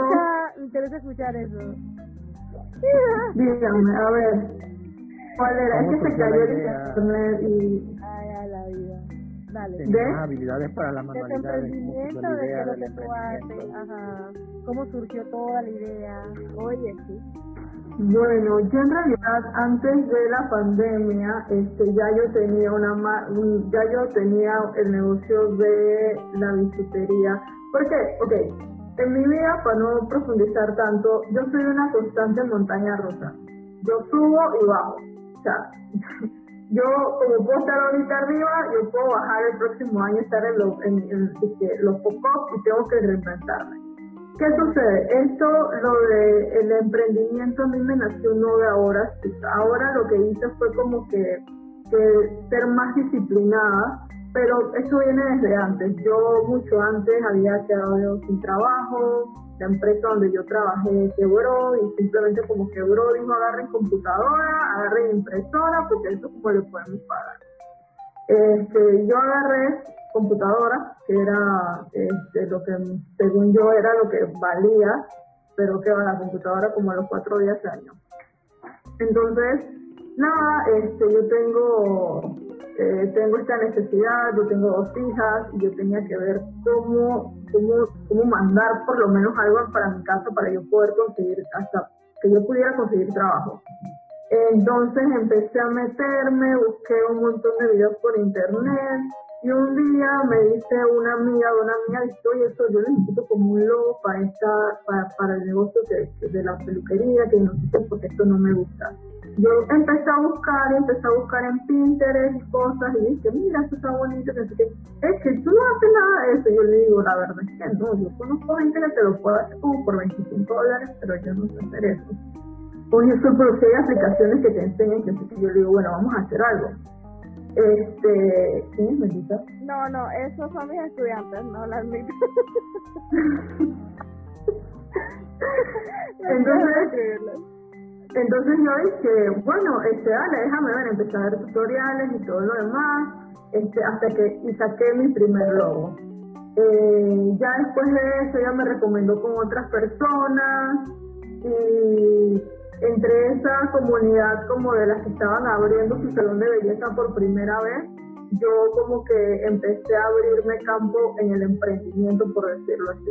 eh, ya, les, ya les hacía logo, les decía cómo usar más o menos el Instagram, y después yo conseguí trabajo, este, agarré un curso de bisutería porque era más que nada como, yo estaba saliendo de un duelo de pareja, mi manera como de, encontrar mi, mi, tranquilidad, pues. Así que empecé a hacer bisutería, en ese tiempo este, la bisutería que yo tenía se llamaba Aquamarina, hasta que llegó el COVID. ¿Por qué? Porque llega el COVID y sale alguien con papel y todo legal que Aquamarina ya estaba registrado y que yo tenía que cambiar el nombre de la cuenta de Instagram porque si no me iban a meter una demanda.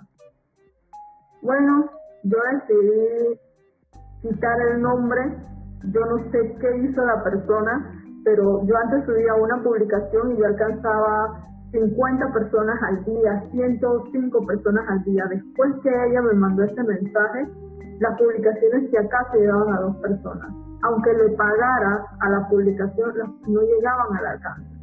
Todo pensar de que denuncié la cuenta y, un montón de cosas, así que tuve que cerrar a Marina totalmente.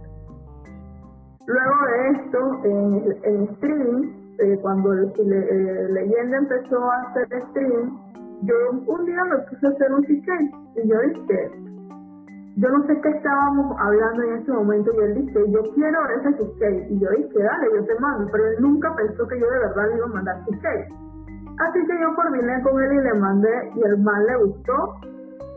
Tanto así que creo que, que Leyenda fue mi primer conejillo de India para el emprendimiento, para el emprendimiento de de las comidas. Porque igual a mí me gusta cocinar, pero no me gusta cocinar para mí sola. A mí siempre me ha gustado cocinar para, para mucha gente. Entonces, este, él empezó a gustar y me siempre me decían, pero ¿por qué no lo vendes? Que no sé qué. yo, pero para mí, yo en ese momento estaba trabajando y como yo era la cargadera de mi jefa, no tenía mucho tiempo. Así que yo empecé a hacer cositas y les daba a ellos como para que probaran y demás.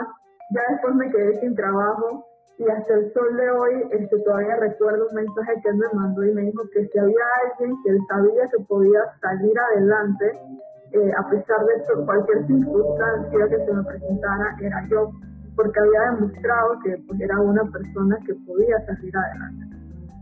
Bueno, yo agarré eso y empecé a vender este eh, empecé a, vender las cosas, empecé a promocionarlo.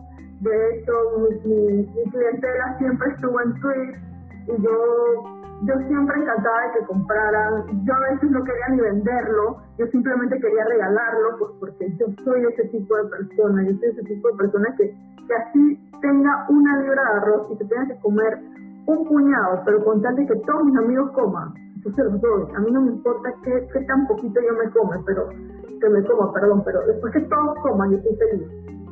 Entonces, ya después de eso, ya, ya hubieron otras personas con otros emprendimientos, de igual de cocina, y yo dije, bueno, esto me sirvió, esto me ayudó, yo creo que del, del Caribe hasta que llegó. Agradezco a todo el que me haya comprado, igual ya estaba trabajando y el trabajo este, ya cuando tú trabajas ya tú te tienes que medir un poco el tiempo para hacer las cosas, así que dije, bueno, yo ya tengo trabajo gracias a Dios, así que del Caribe gracias y lo cerré. Vuelvo con lo de Caribe Accesorios, porque pues en realidad sí estaba trabajando, pero este, necesitaba un poco más de dinero. Y siempre he sido una persona que, le, que, que me ha gustado tener las cosas por mí, pues Así que le seguí metiendo a Caridad Accesorios, me asocié con una amiga que ella me dijo que puedo ayudar a que como yo sé que ahorita mismo tú no tienes capital, que yo, entre tú y yo, nos compartimos los gastos y este, de esa manera yo te puedo ayudar para que cuando te salga un pedido no lo rechazas, sino es que yo cubro la parte del pedido y cuando ya este, te pagan, tú lo que haces es que me devuelves la mitad de lo gastado y la mitad de la ganancia. Así que por eso sale Caribe Accesorios en una sociedad con una amiga. Eh, luego de eso eh, salió Afterfen, que Afterfen más que nada es, es, algo, es algo a lo que yo le tengo mucho cariño, es algo que sí nació netamente en la pandemia por, el, por la necesidad de verme, por la necesidad de quererme, por la necesidad de mi amor propio. Y que así como yo me siento, había muchas personas que en este círculo de tweets también carecen de eso. Y no solamente en tweets, sino también amistades, conocidas y, mujeres en todo el mundo carecen de amor propio. Y yo no, no me da pena decirlo, que soy una persona que carezco de amor propio, de que no creo que yo tenga tanto potencial, de que no me veo. Entonces sale Abstract Fame para yo misma también ayudarme y ayudar a las otras personas a que a través del arte, a través de cosas tan sencillas, te puedes identificar y te puedes sentir diferente. Entonces empecé yo a buscar, a ver los dibujos, a darle sentido, a empezar a, pulir más la idea, a que fuera algo diferente y que, y que llevara un mensaje. Así que, si te tengo que decir que surgió netamente de pandemia, fue Delhi del Caribe y Abstraction por la necesidad no tanto abstracción, no tanto por la necesidad económica, sino por la necesidad emocional, que yo necesitaba expresar cómo yo me sentía, qué necesitaba a través de un emprendimiento. Yo me he inscrito en muchas cosas para, para poder tener la ayuda, para poder tener capacitaciones, pero pues desgraciadamente en Panamá se cree solamente en la mola y en el tembleque, entonces no salgo en ninguna convocatoria digo, chévere que resalten la cultura, pero también tienen que saber de que en Panamá eso no es solamente vanguardia.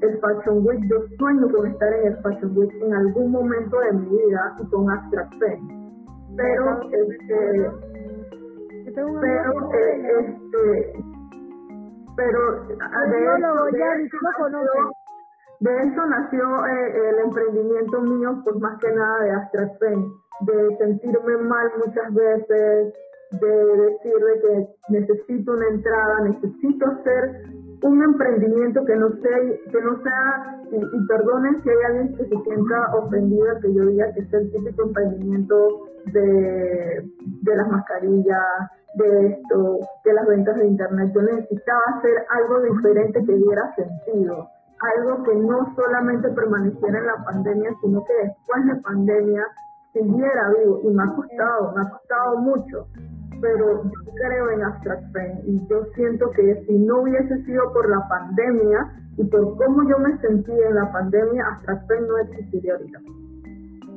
Es que, esa, es la parte positiva que tenemos que sacar de la pandemia, no todo es negativo. Eso es demasiado de agradecer, la verdad y lo que yo puedo siempre exacto. Y la parte el replanteamiento más grande es y ahora que vamos a un 31 de, de diciembre en los últimos días y qué sopa con el 2021 o sea qué vamos a hacer o qué esperamos que nos traiga bueno no que nos traiga que nos deje el 2021 ahí es donde entramos con el tema del podcast del día de hoy. Metas y propósitos 2021 y obviamente agradecimientos. No sé, Fer, si tú tengas algún comentario sobre eso. Bueno, las metas, bueno, empezando. El año 2020 fue difícil, fue difícil para todos. A todos nos dio algún tipo de enseñanza, nos dio algún tipo de reflexión y nos obligó a hacer introspección, autoanálisis, a conocerse uno mismo, a conocerse muy internamente, que nos hace replantear eh, nuestro futuro. Entonces, ¿qué es lo que nos, nos regala el 2020? Pues eso, nos ayudó a conocernos mejor. por lo que veo, a, a, Nur, a Puki, a Yami, a todos les ayudó en algún en cierto aspecto a crecer y posiblemente si no hubiera sido por esta pandemia ellos no, no hubieran tenido ese tipo de desarrollo mental, ese tipo de desarrollo interno que han tenido ahora.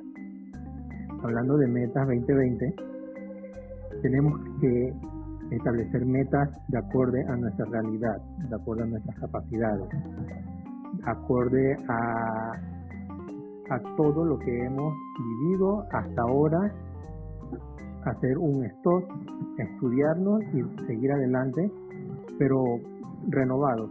Si cometimos errores antes, no cometirlos en el futuro. Si esto nos fue muy difícil por un camino y vemos que ese camino no es el mejor, que nos conviene coger otro. Y sobre todo al momento de hacer metas que sean muy personales, muy interior, muy por ti y para ti.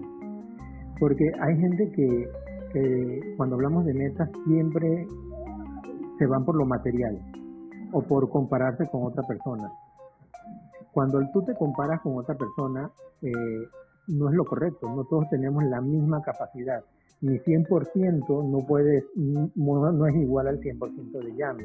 Yami o puede tener más o puede tener menos en su 100%. Y así sucesivamente. Si tú puedes tomar una persona como ejemplo, pero no puedes compararte con ella.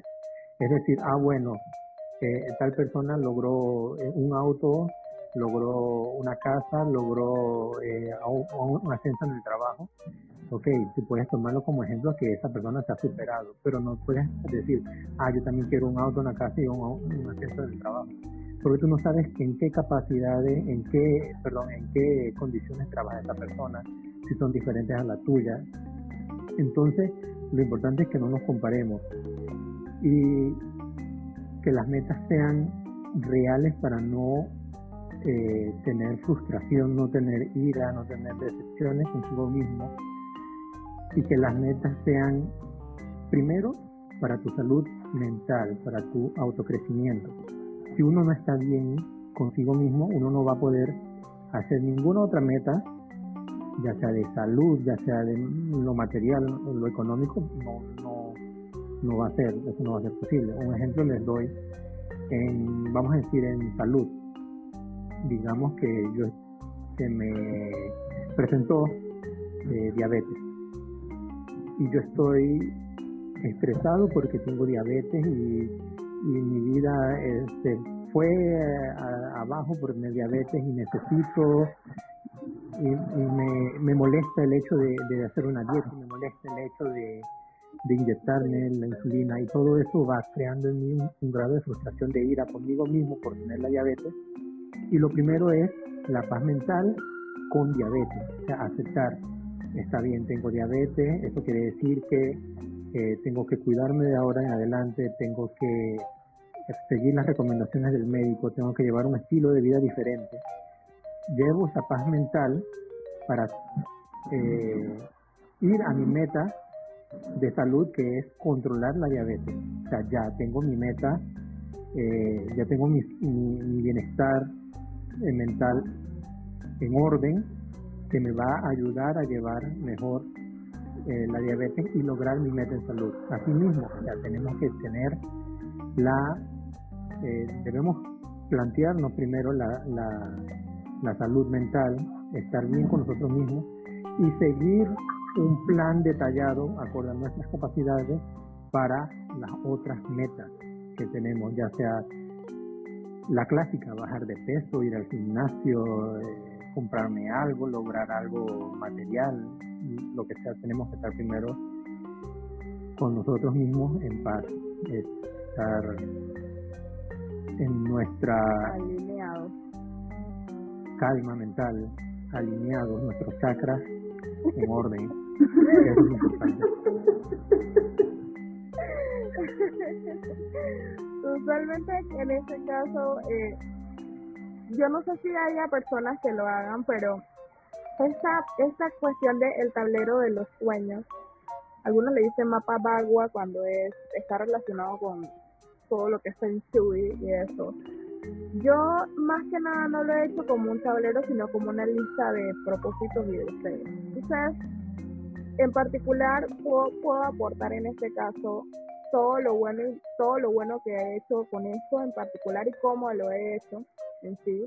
Siempre existen, me parece que son cinco eh, partes de la vida de uno, lo que uno, la relación con el amor, la relación con lo laboral, la relación con lo económico, la relación espiritual y la relación social, por así decirlo, pues, ¿sabes? ¿Qué tipo de amigos tú quieres y demás? ¿cuáles puedes controlar principalmente todos en sí, menos lo social, porque lo social requiere de más esfuerzo? Pero siempre es ver con la realidad, o sea, yo quiero un trabajo, pero ¿cómo yo quiero ese trabajo? Yo quiero que ese trabajo sea un trabajo que tenga un buen ambiente laboral, yo quiero que me paguen un buen salario, yo quiero un trabajo que tenga un horario específico. Y lo planteo como una meta no como un sueño. ¿Por qué digo una meta y no como un sueño? Porque las metas son cosas realizables, son cosas que se pueden cristalizar en este aspecto. Eh, yo no puedo llegar a un ambiente, a un lugar de trabajo y sencillamente esperar que el ambiente sea armonioso. Porque para que el ambiente sea armonioso en general, para mí, yo tengo que participar en esa armonía. Entonces, en ese aspecto, se convierte en una meta, porque si tú te, tú te encuentras en un lugar de trabajo en donde las cosas no están muy bien, entonces tú eres el que tienes que trabajar para que entonces la, se genere esta armonía laboral en lo posible. Y de esa manera, literalmente, pasas de lo que era irrealizable supuestamente algo que finalmente se cristalizó. Yo una vez leí un libro y creo que se los voy a pasar aquí por si, por si les puede interesar. Es un libro súper, súper sencillo que se llama El rinoceronte. Yo no sé si tú lo conocerás, Fer, sí. Pero El rinoceronte eh, es un libro, eh, como les mencioné, bastante sencillo, bastante entretenido pero que te hace replantearte muchas cosas en la vida e incluso eh, pensar en cosas que realmente no sabías que necesitabas, por ejemplo. Y ese libro me enseñó en particular a ver las cosas tal cual como son. Yo no puedo tener metas o deseos que sean contradictorios los unos con los otros. Yo no puedo pedirle a la vida, por así decirlo, tener una relación armoniosa eh, en, en, el amor, pero además de eso que yo me quiero ir del país y yo tengo una pareja aquí en, aquí en Panamá, digámoslo así. O sea, tiene que ser algo que realmente conecte, tiene que ser algo que realmente se pueda realizar. Porque, porque literalmente lo único que estás haciendo es cancelando energías cuando tú haces que las metas sean totalmente contradictorias o sean totalmente opuestas ahí entonces, por ejemplo, podría entrar, bueno, me voy con mi pareja al extranjero. Y esa es la meta entonces. Ese, ese es el detalle. A ver, ¿qué está pasando por acá? ah, queremos, ok, queremos un break. Vale, vale. Eh, pero sí, en eso, en eso es lo que yo he basado. Algo que muy particularmente hago con mi mamá y mi hermano en sí es que siempre anotamos nuestra lista de metas antes de que inicie el año y al final del año vemos cuántas se han realizado. Y aquellas que no se han realizado, las repensamos y las reescribimos para entonces realizarlas al año siguiente. Eso es algo que, que se convirtió en una tradición, por lo menos aquí entre mi familia, entre mi, mi, familia cercana, evidentemente. Y entonces eso es lo que me ha ayudado en muchas cosas también están los rituales de fin de año, pero eso es otro tema. Sí, pero algo, algo importante que esas metas no realizadas no se convierten en frustración en el futuro, ni ira, ni decepción. Eso es algo importante. Que tú no las realices, pero las reinicies, por decirlo así. eso es importante. Mucha gente se va a lo profundo porque ya vienen los sentimientos de que yo no sirvo para nada, no logro nada, no hago nada. Lo importante es que no se convierta en frustración. No, y no te creas que particularmente a mí muchas muchas veces yo de pelada de verdad que tenía sueños o ponía sueños en vez de metas. Y en términos generales era como si yo agarrara y que una monedita de mis deseos y la tirara en el cuaderno, por así decirlo. O sea, hacía que el cuaderno fuera un cuaderno de deseos y no de metas. Y eso eh, literalmente hacía que al final del año, cuando yo lo revisaba, prácticamente nada se había cumplido. Porque nunca fueron metas, o sea, no eran cosas que yo en mi mente decía, voy a trabajar para conseguirlas. No, nunca fue así de joven. Pero ahora ya más grande, ya adulta, ya con los pies en la tierra, que es lo más importante. Ya ahora yo puedo decir, man, yo quiero esto para este año, yo quiero esto, esto, esto, esto y esto. Y así es como yo he visto que esa lista de, de, de, metas ha cambiado drásticamente en el sentido de que antes casi nada se cumplía y ahora prácticamente todo se cumple. o sea, yo al final de año prácticamente tacho toda la hoja en sí. Es, es, sí, Mari Mari, así mismo, es una tradición que, que realmente a mí personalmente me ha ayudado a replantearme mucho. Yo creo que esa va a ser la palabra, mi palabra del 2020, replanteamiento. Yo creo que es la palabra para el mundo en sí, replanteamiento, porque ahora nos tenemos que adaptar. Y me da risa cuando dicen una nueva realidad, realmente es una realidad que se veía venir la diferencia es que pensábamos que esta realidad iba a venir con un avance tecnológico o, algo positivo, pero vino pues fue en medio eh, con una crisis. Este avance vino fue con una crisis. Entonces, más que una nueva realidad, es una realidad acelerada, una realidad que ya esperábamos, pero que se, se aceleró, se antepuso al tiempo que nosotros pronosticábamos que venía. La nueva normalidad. Exactamente. No, Ahora sí, ajá. Y tampoco, pensábamos que iba a durar tanto. Ese, ese es un detallito que yo, yo, yo tengo conflicto con eso de que la gente pensaba que no iba a durar.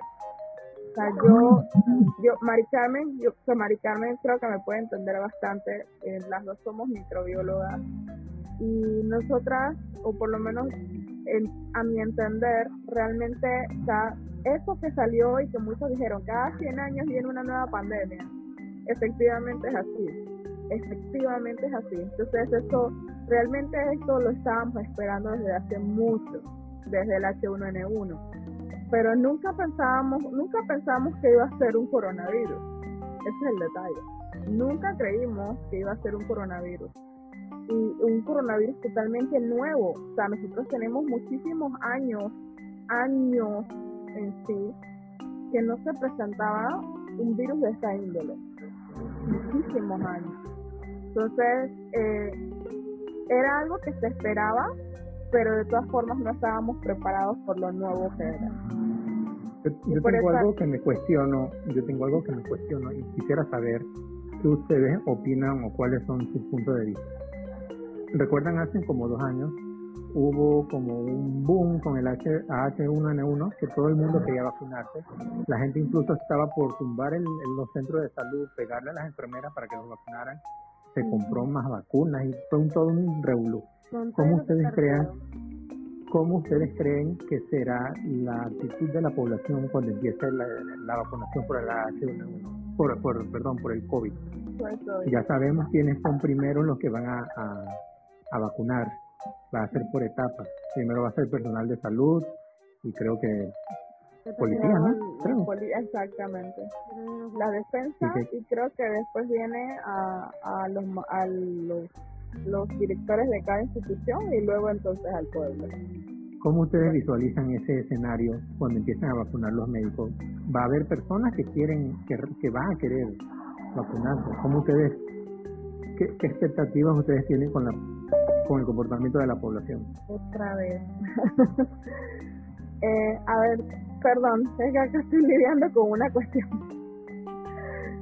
bueno, yo en realidad pienso que o sea, ya los panameños, porque me incluyo, debemos de pensar no en el bien propio, sino en el bien común este, es ilógico que John Urjan, que tiene dos hijas, que es una bocatoreña en la ciudad, de que va a traer aquí ahí a la otra calle a trabajar, necesite ponerse la vacuna. Cuando hay personas que están en la cama ahí al lado poniendo tubos, exponiéndose mil veces más al virus que yo, y sería como muy egoísta de mi parte decir, no, pero ¿por qué ellos primero? Si yo, si yo, yo también me pongo de aquí de mi casa al trabajo, poner, me tienen que poner la vacuna. Yo en lo personal. Pago seguro. Yo también pago seguro, esa es la clase. Exacto. Yo en lo personal no me voy a poner la vacuna porque pienso que si yo tengo 10 personas y de esas 10 personas, 9 se vacunan, yo que soy la décima, ¿qué grado de contagio puedo tener?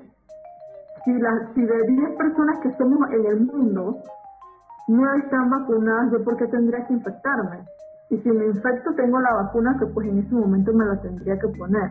Con esto no quiero decir que la vacuna no funcione o que la vacuna funcione, pero prefiero que yo, que soy una persona de 28 años, que puede que me lleve el COVID, pero yo prefiero que mi vacuna se la den a ese tío mío que tiene 80 y pico de años, que corre más peligro a morir cuando le dé la enfermedad. Entonces, siento que cuando empiecen a vacunar aquí en Panamá va a salir el clásico yo primero. Y va a venir el tema de la corrupción. ¿Por qué? Porque una cosa que a Panamá no le ha beneficiado, y de verdad me da, eh, pero siento que esto ya debería ser otro, en otro podcast, este, que no nos ha beneficiado, que, no, que, me, que me duele de alguna manera, es el tema de la corrupción, de cómo en Panamá hay tanto dinero y cómo lo gastan así sin, sin asco. Y, y así mismo como hacen con la plata, así mismo van a hacer con las vacunas va a haber uno que tiene el acceso al contenedor y el acceso a la compra y le va a ir a vender esa vacuna a ese hospital caro y esa vacuna va a costar 200 dólares, pero como yo soy de alta alcurnia y yo los tengo y yo merezco ser vacunada, yo voy a ser parte de esa corrupción donde, donde no voy a poder esperar hasta que se toque a mi grupo, sino como yo estoy pudiendo, yo voy a sacar sus 200 dólares y lo voy a pagar y no voy a, no voy a poner la inyección. Entonces, ahí es donde ya todos empezamos a formar parte de la corrupción. Donde tú no, donde no esperas hasta que te toca tu grupo, sino que como tú tienes dinero y tienes las influencias, tú te las vas a poner primero que cualquier otra persona de, ese grupo. Entonces, yo espero equivocarme, de verdad me, me, alegraría mucho que me callara la boca todo Panamá y que la gente sea paciente y que la gente se vacune y que la gente crea pero mira cómo hemos estado viviendo la corrupción este año, sin asco, sin asco. Yo, y me estoy saliendo completamente del tema porque para mí esto es muy sensible, aprobaron una renovación de una oficina en 50 mil dólares. Ay, sí. ¿Ah? Justo en el tiempo en donde la gente del pueblo donde yo vengo no tiene nada. ¿Ah? Ni de burla, les dan cabezas de puerco. Ah, pero todo el mundo se olvida de este lugar de donde yo vengo, porque no somos Chiriquí, porque no somos Chitré. Pero se acuerdan cuando pasa algo y se acuerdan cuando son carnavales. Y el lugar más turístico, ahí todos los, los, los de personas, pero ahí todos los capitalinos empiezan a decir, ay, que, es que yo fui a Boca pero cuando en realidad vamos a hacer las fuerzas para que las provincias tengan personas responsables en, ese, en, esa famosa asamblea. ¿Ah?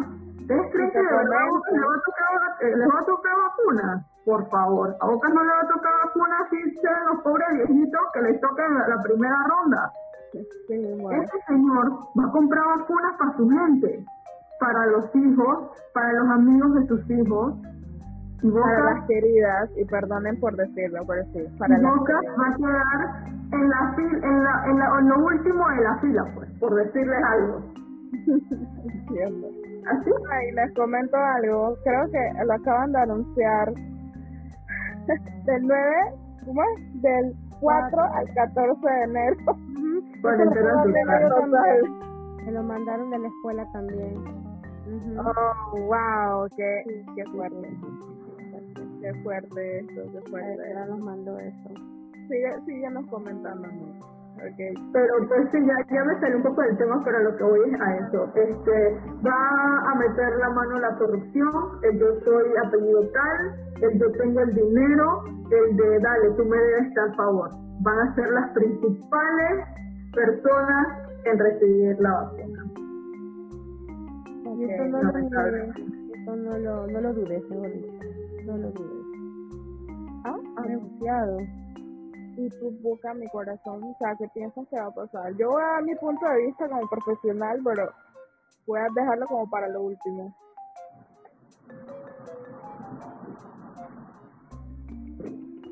Busca, ¿te congelaste? No, ah, me estás preguntando a mí lo que, qué es lo que opino. ¿Qué es lo que piensas que va a pasar? Como dice, como dice Fer. Yo digo que va a haber una escasez. Todo el mundo se va a querer poner las inyecciones, como dice Nur, el día que en el bloque que no le toca. Y ahí va a haber puro... ¿cómo te explico? Va a haber varias inyecciones que van a desaparecer. Va a haber como... ¿Cómo es la palabra? Bueno, vamos a decir, vamos a dejarlo así, pues que varias inyecciones no, no van a llegar a la, a la al, al bloque que debe de ser y van a faltar. Eso, eso es lo que yo, yo siento, ¿no? Porque va a haber va- eh, varias, bueno, varias personas adentro, no quiero pensar mal, pero generalmente sí ocurre porque sí, había gente que trabajaba en la farmacia del Ministerio de, de Salud y vendía las pastillas afuera con todo el cartucho del Ministerio de Salud. ¿Tú te acuerdas esa vuelta? Sí. Totalmente. ¿Qué me va a decir a mí que las inyecciones no van a hacer exactamente No lo a vender. O sea, va a tirar la misma cosa. Pero yo le voy a decir algo que es que, mira, yo le digo yo por experiencia, yo me estoy poniendo un biológico con mi enfermedad. Y es de la misma casa que la Pfizer, que es la que van a traer. Y supongo que es un biológico también lo que nos van a inocular. Esas inyecciones se tienen que poner en frío. O sea, si, si no se tiene la debida, el debido manejo de esas inyecciones, la inyección no te puede resultar. O sea, cada quien tiene una reacción diferente a las medicinas, pero en particular los biológicos no se pueden golpear, no se pueden agitar, no se pueden calentar. Mantener la cadena hay personas, hay personas que hacen así, que hacen inyección así que, que hacen así, ¿ves? Que eso no se puede hacer. Con los biológicos no se pueden hacer porque en mi caso, en mi inyección que yo me pongo, tienen como una burbuja muy muy frágil por dentro y esa es la que debe de entrar dentro de, de la inyección. Eso es lo que me dijo la enfermera. Yo la verdad, me imagino que ella me lo explicó de una manera pensando que no era nada de bióloga, pero bueno, y no sé qué quiso decir eso, pero me dio a entender de que de verdad las inyecciones biológicas son muy, muy sensibles, son muy delicadas y este, inestable. tiene que estar en frío, tiene que estar a menos 10 grados. Yo cada vez que busco mis medicinas tengo que llevar mi loncherita con un pocotón de hielo por dentro y ellos me lo, me lo, me lo, eh, me- la temperatura la toman allá adentro y si no tiene la temperatura que bueno mi ciela venga mañana porque ya me ha pasado. Ay, Dios mío, en serio. No, y es así, por lo menos cumplen con eso y no te la ponen ni que caliente. Exacto. Ah, porque esa, es- esa es la negligencia que yo hay que digo. ponerla, hay que ponerla fría, esas inyecciones son frías. Y esto yo creo que eso va a venir, no sé si la vacuna la van a inocular de esa forma, pero O si la van a tirar en, con polvo, puede ser. porque si es una Pfizer, es la Pfizer, generalmente los biológicos se ponen en frío. Bueno, yo lo que pienso que va a pasar en, en sí, al igual que como ha pasado con esta pandemia, eh, sí, puede haber escasez en particular, pero ¿qué sucede? Hay muchas noticias falsas que han involucrado o que han llevado a la gente a desconfiar de la Organización Mundial de la Salud, de las vacunas, del proceso rápido y en general de que la existencia del COVID. O sea, la, la gente, hay gente genuinamente que ha estado fuera de su casa haciendo huelga porque supuestamente esto es una cuestión del gobierno, que esos son puros intereses de las farmacéuticas, que esto es puro dinero, ta, ta, ta, ta, ta, ta. Yo no les quito que definitivamente hay algún tipo de interés detrás de eso, ¿sí? Yo no les quito eso. Pero que tú me niegues a mí la existencia de un virus, o como por ejemplo, que me pasa con mis estudiantes y me cuesta hasta que ellos finalmente dan la clase de virología conmigo. Yo soy profesora de microbiología. Yo me encuentro con estudiantes que me dicen, no, profesor, eso lo crearon en un laboratorio. O sea, a mí me, a mí me da de todo Hay gente que piensa así de todavía. todo. ¿Por qué? Porque yo les explico. O sea, yo trabajo, yo trabajé en laboratorio, yo sé lo que es la generación de una vacuna. O sea, no es que mi cara bonita y joven es porque sencillamente soy ya, no es porque de verdad yo tengo el recorrido y la experiencia para eso y por eso le estoy dando esta clase. Entonces yo, yo sé cómo es el proceso para la creación de un virus en particular, una vacuna o algo por el estilo en un laboratorio. Y no es como la gente piensa de que, Ay, dice que es una bomba biológica. la molécula. Una bomba biológica. Así. Exacto la gente tiene la idea del bioterrorismo, pero es que aún con el bioterrorismo, tú no creas de la nada un microorganismo. O sea, la energía no se crea ni se destruye, se modifica. Igual que los seres vivos, o sea, los seres vivos no surgen espontáneamente. La teoría de la generación espontánea Como antes se mucho.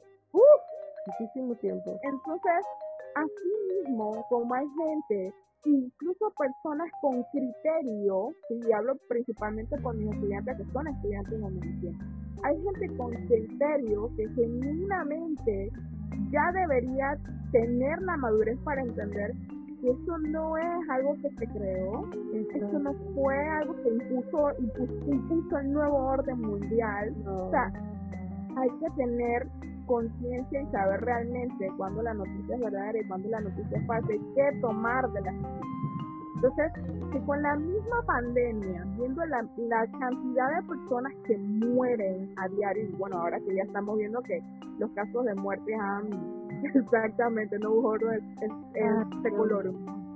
Eh,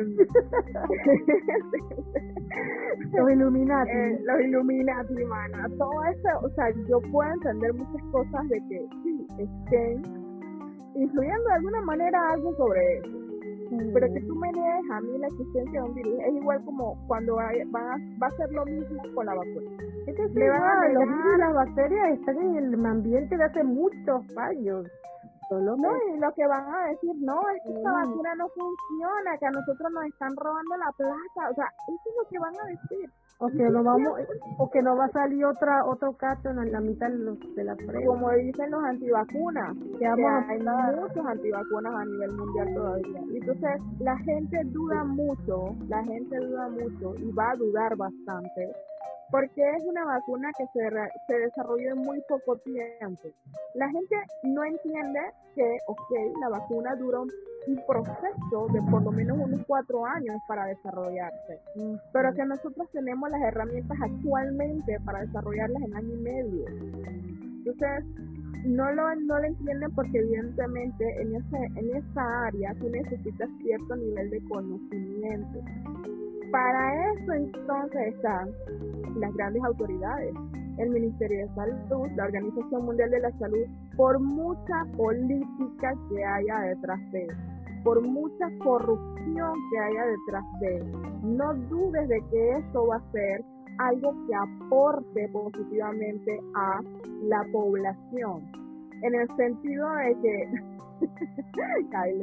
en el sentido de que nadie va a dar nada por algo que no valga la pena. Nadie va a pagar y a mover sus tentáculos por algo que no sirva. Entonces, eso es lo que tiene que entender la gente, que eso definitivamente, no, no te preocupes porque ese es mi amigo, ese es mi amigo. Eh, la gente no, no ve esa parte y la gente no está entendiendo que, ok, tú, hay mucho detrás de y yo comparto todo lo que dijo Mir, porque efectivamente va a ser así, efectivamente. Pero la gente también va a estar como que no, que esta vacuna no sirve, que es, que es pura agua, que es puro efecto placebo, que no sé qué. Yo estoy segura de que eso va a salir. Seguro. ya, ya, ya en Twitter vi un comentario diciendo de que ¿Para qué ponernos la vacuna si después que me la ponen voy a tener que seguir con mascarilla? Porque la gente no entiende que es una vacuna, eso es lo otro. Y eso a mí personalmente me frustra mucho. O sea, la vacuna, para los que nos estén escuchando, las vacunas son formas en las que nuestro incentivamos a, las defensas de nuestro propio cuerpo a atacar a nuestro organismo específico. Exactamente. O sea, la vacuna no es una cura, es prácticamente como un aliciente para que tu cuerpo, tu propio cuerpo, realmente logre atacar al microorganismo. Es como, es como darle un marcador al cuerpo para decir esta célula tiene virus, esta célula tiene virus. Ah, entonces las células del cuerpo van a atacar a esas células que tienen. virus. se llama inmunidad, inmunidad adquirida, se llama eso. En este caso, bueno, en este caso es pasiva, pero no importa. La cuestión es que en sí, o sea, es algo que te ayuda con tu propio sistema. No es algo que te estén dando y que sencillamente por arte de magia eso desaparece. No, entonces, no quiere decir que si te vacunas no te vaya a dar COVID. Igual como la vacuna de la influenza. Nosotros todos los años nos vacunamos contra la influenza, todos. Porque esa es la gripe estacional. ¿sí? Y hay una razón de, detrás de eso que es porque el virus muta bastante. Pero en ese caso, el que tú te vacunes contra la influenza no quiere decir que no te va a dar influenza, quiere decir que la influenza no te va a dar de una forma en la que te pueda matar o de una forma en la que te pueda llevar a un destino muy, muy, muy fatal o a, la cronicidad de la enfermedad.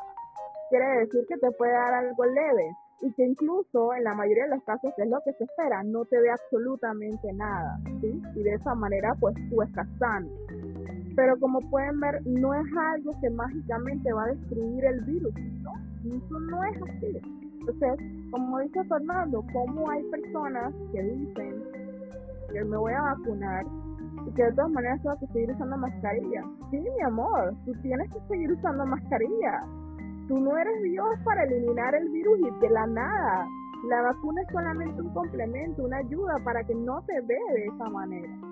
Y las tendrás que usar muchísimo tiempo más. El lavado Con todo el distanciamiento y todo eso. Solamente para poder este, reforzar tu sistema inmunológico para que puedas sobrevivir, o sea, eso no es una cura como tal. Para que no quedes entubado en el hospital. Exacto, porque tú sabes lo, lo, lo colapsado que está, no hay ni cama, ya no hay nada, o sea, si te pasa algo en todo.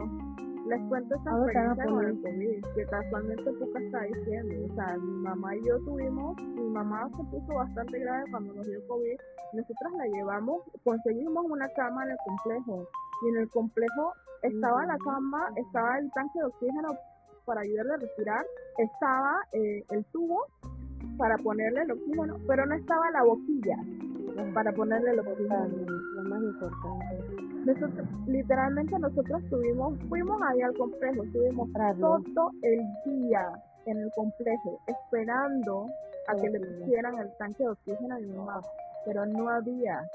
A la final nosotros nos regresamos para nuestra casa y pasamos nuestro COVID en la casa, ahí en la cama, todo el día literalmente, estresado.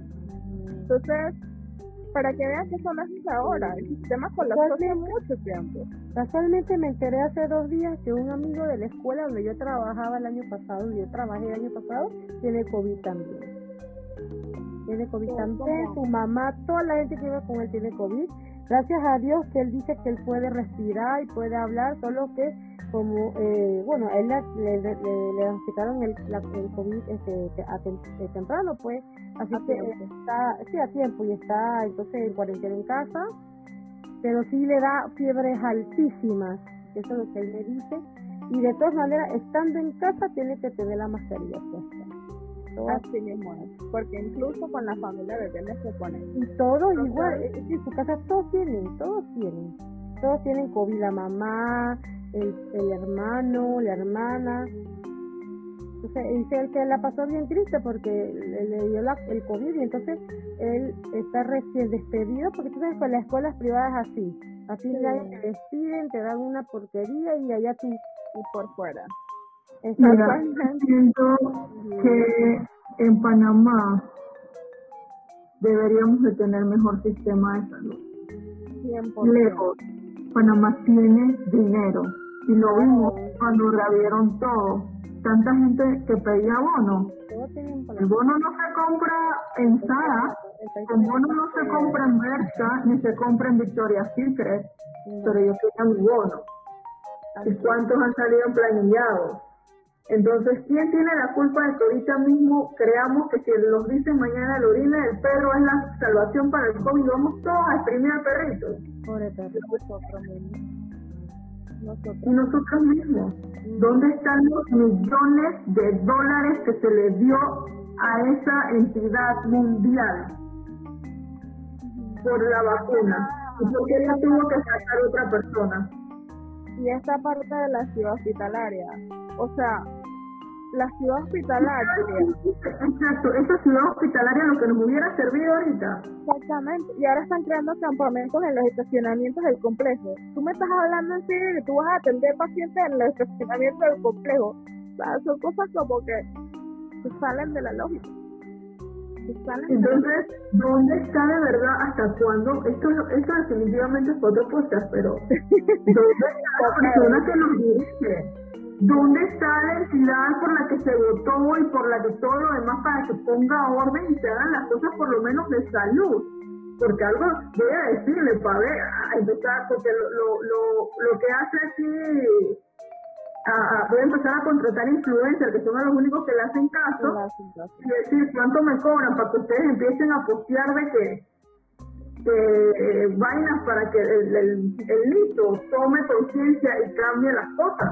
Porque, coño, este, No tiene de sentido. verdad, de verdad que todo lo que no, no hacen nada para que nos beneficie. Entonces, yo entiendo de que los, los, los hospitales están colapsados, que esto, que lo otro, pero man, tú me estás taladrando la mente todos los días. Yo, que voy a mi trabajo, yo, que me quedo en mi casa encerrada, entonces busca una manera en, en darme ayuda eh, psicológica y a ese que anda haciendo parranda, ponle un peso de la ley justo. ¿ah?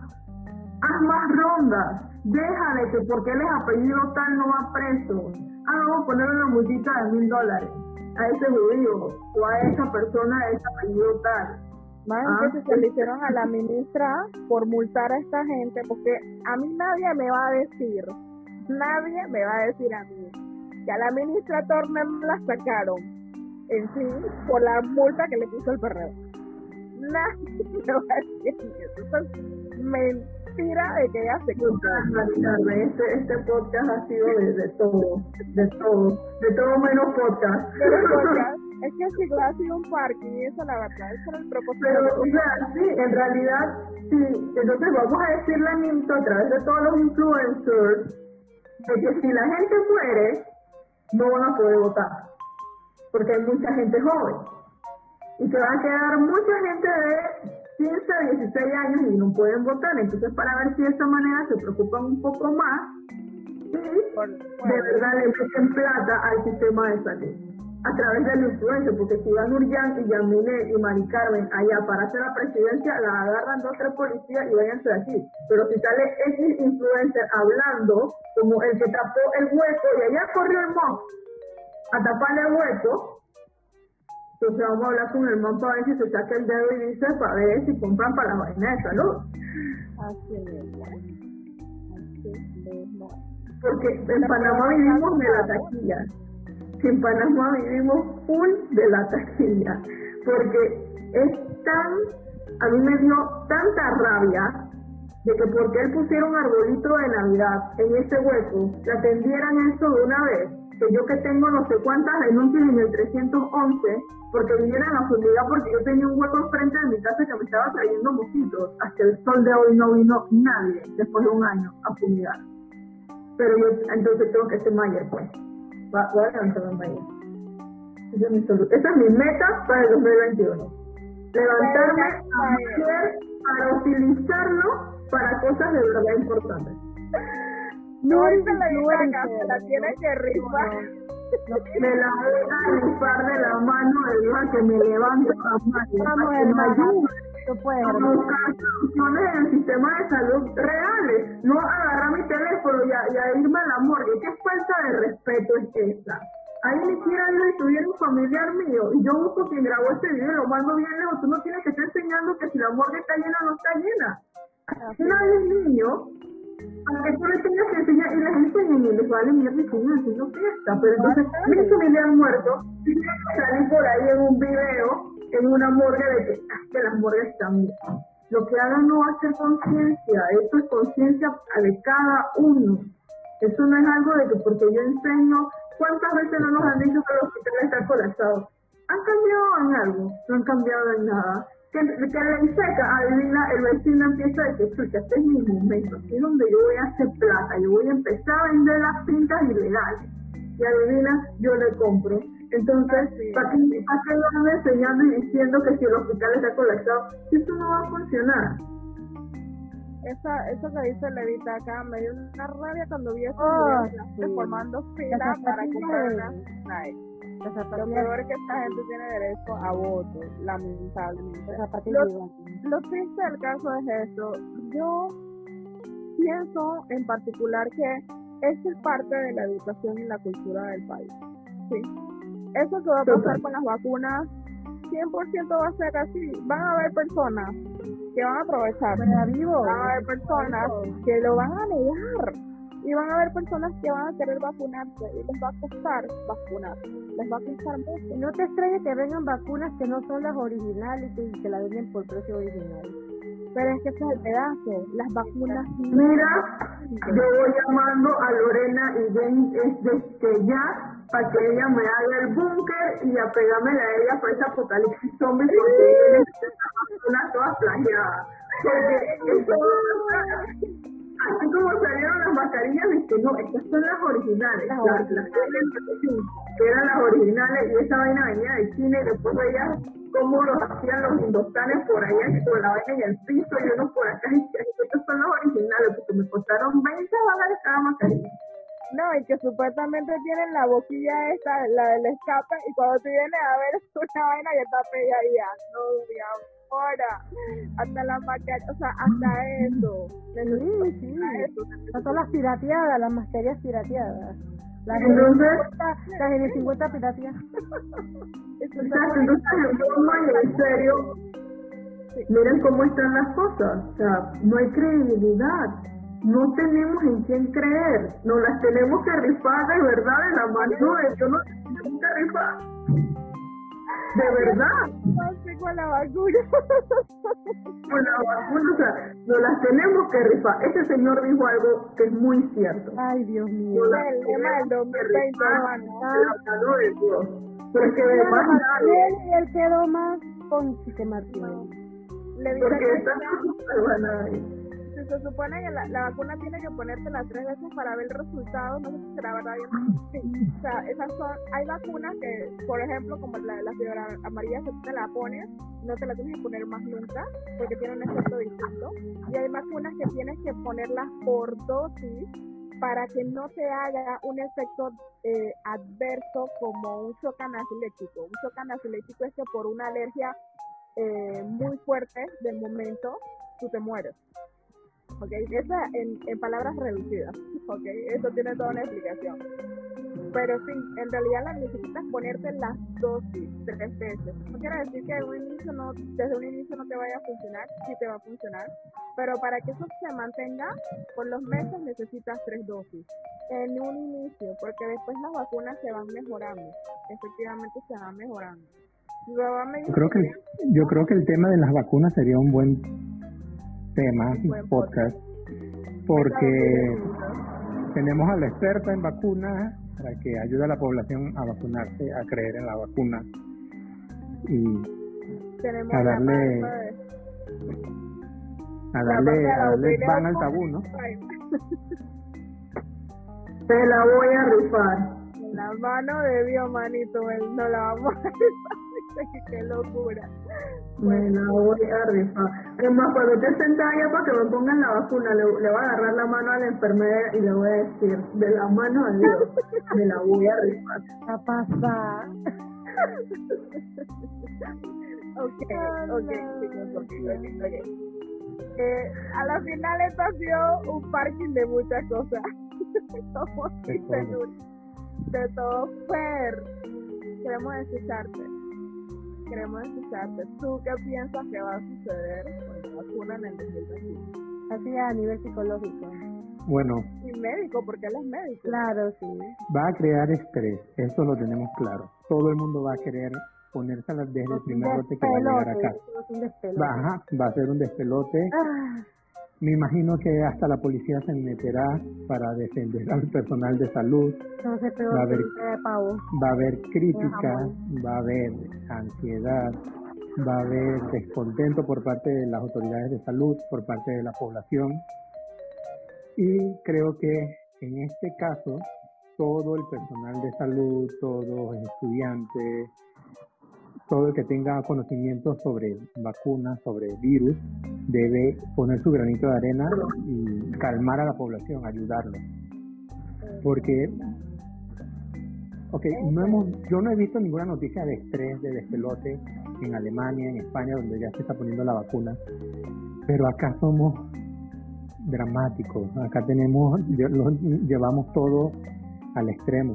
Y si ya vimos cómo fue el revolú de las vacunas hace dos años, que era por una H1N1, que no me acuerdo cuántas personas no era murieron. por no era por influenza pero creo que era otra pero era irónico porque con esa vacuna o sea esa vacuna todos los años se pone y esa Sí. vacuna siempre estuvo siempre Sí, pero es- Ah. a lo que me refiero a que no hubo tantas muertes como hay ahora, la gente estaba estresada, todos querían la vacuna. Ahora va a ser, ahora va a ser alarmante, va a ser catastrófico. La, el Ministerio de Salud tiene que poner una buena logística para que la población se mantenga serena. Yo la verdad, algo así, a mí me queda grande planear algo así. Yo la verdad no podría. Es como un grupo muy amplio de profesionales para lograr la paz en la población. Pero es que también ahí entra una cosa que es algo que yo siempre he visto, que a veces nuestras, nuestros propios profesionales, a pesar del criterio que ellos puedan tener como profesionales, son los que incentivan a que se cree esta crisis y ese caos. Porque te doy el ejemplo Es con verdad. el mismo COVID. Yo, a mí nunca se me olvida que yo vi el mismo video como tres veces, porque tres veces me lo mandaron, no, siete veces me lo mandaron. Me acuerdo que eran siete, eh, siete personas, siete grupos y un video en donde la gente era un grupo de médicos supuestamente, típicamente tenían que la pinta de que con la bata y la vaina, ¿no? Que estaban que, que si el virus realmente, perdón, con la vacuna era el asunto, que era, estaban con el, el detalle de si la vacuna o si el otro fármaco este, la hidroxicloroquina. Y ellos mismos decían, no, que la vacuna es dañina porque es ARN. Yo acá, en mi burbuja de biología molecular, estaba como que, pero si el ARN no hace eso. Y la hidroxicloroquina es súper tóxica.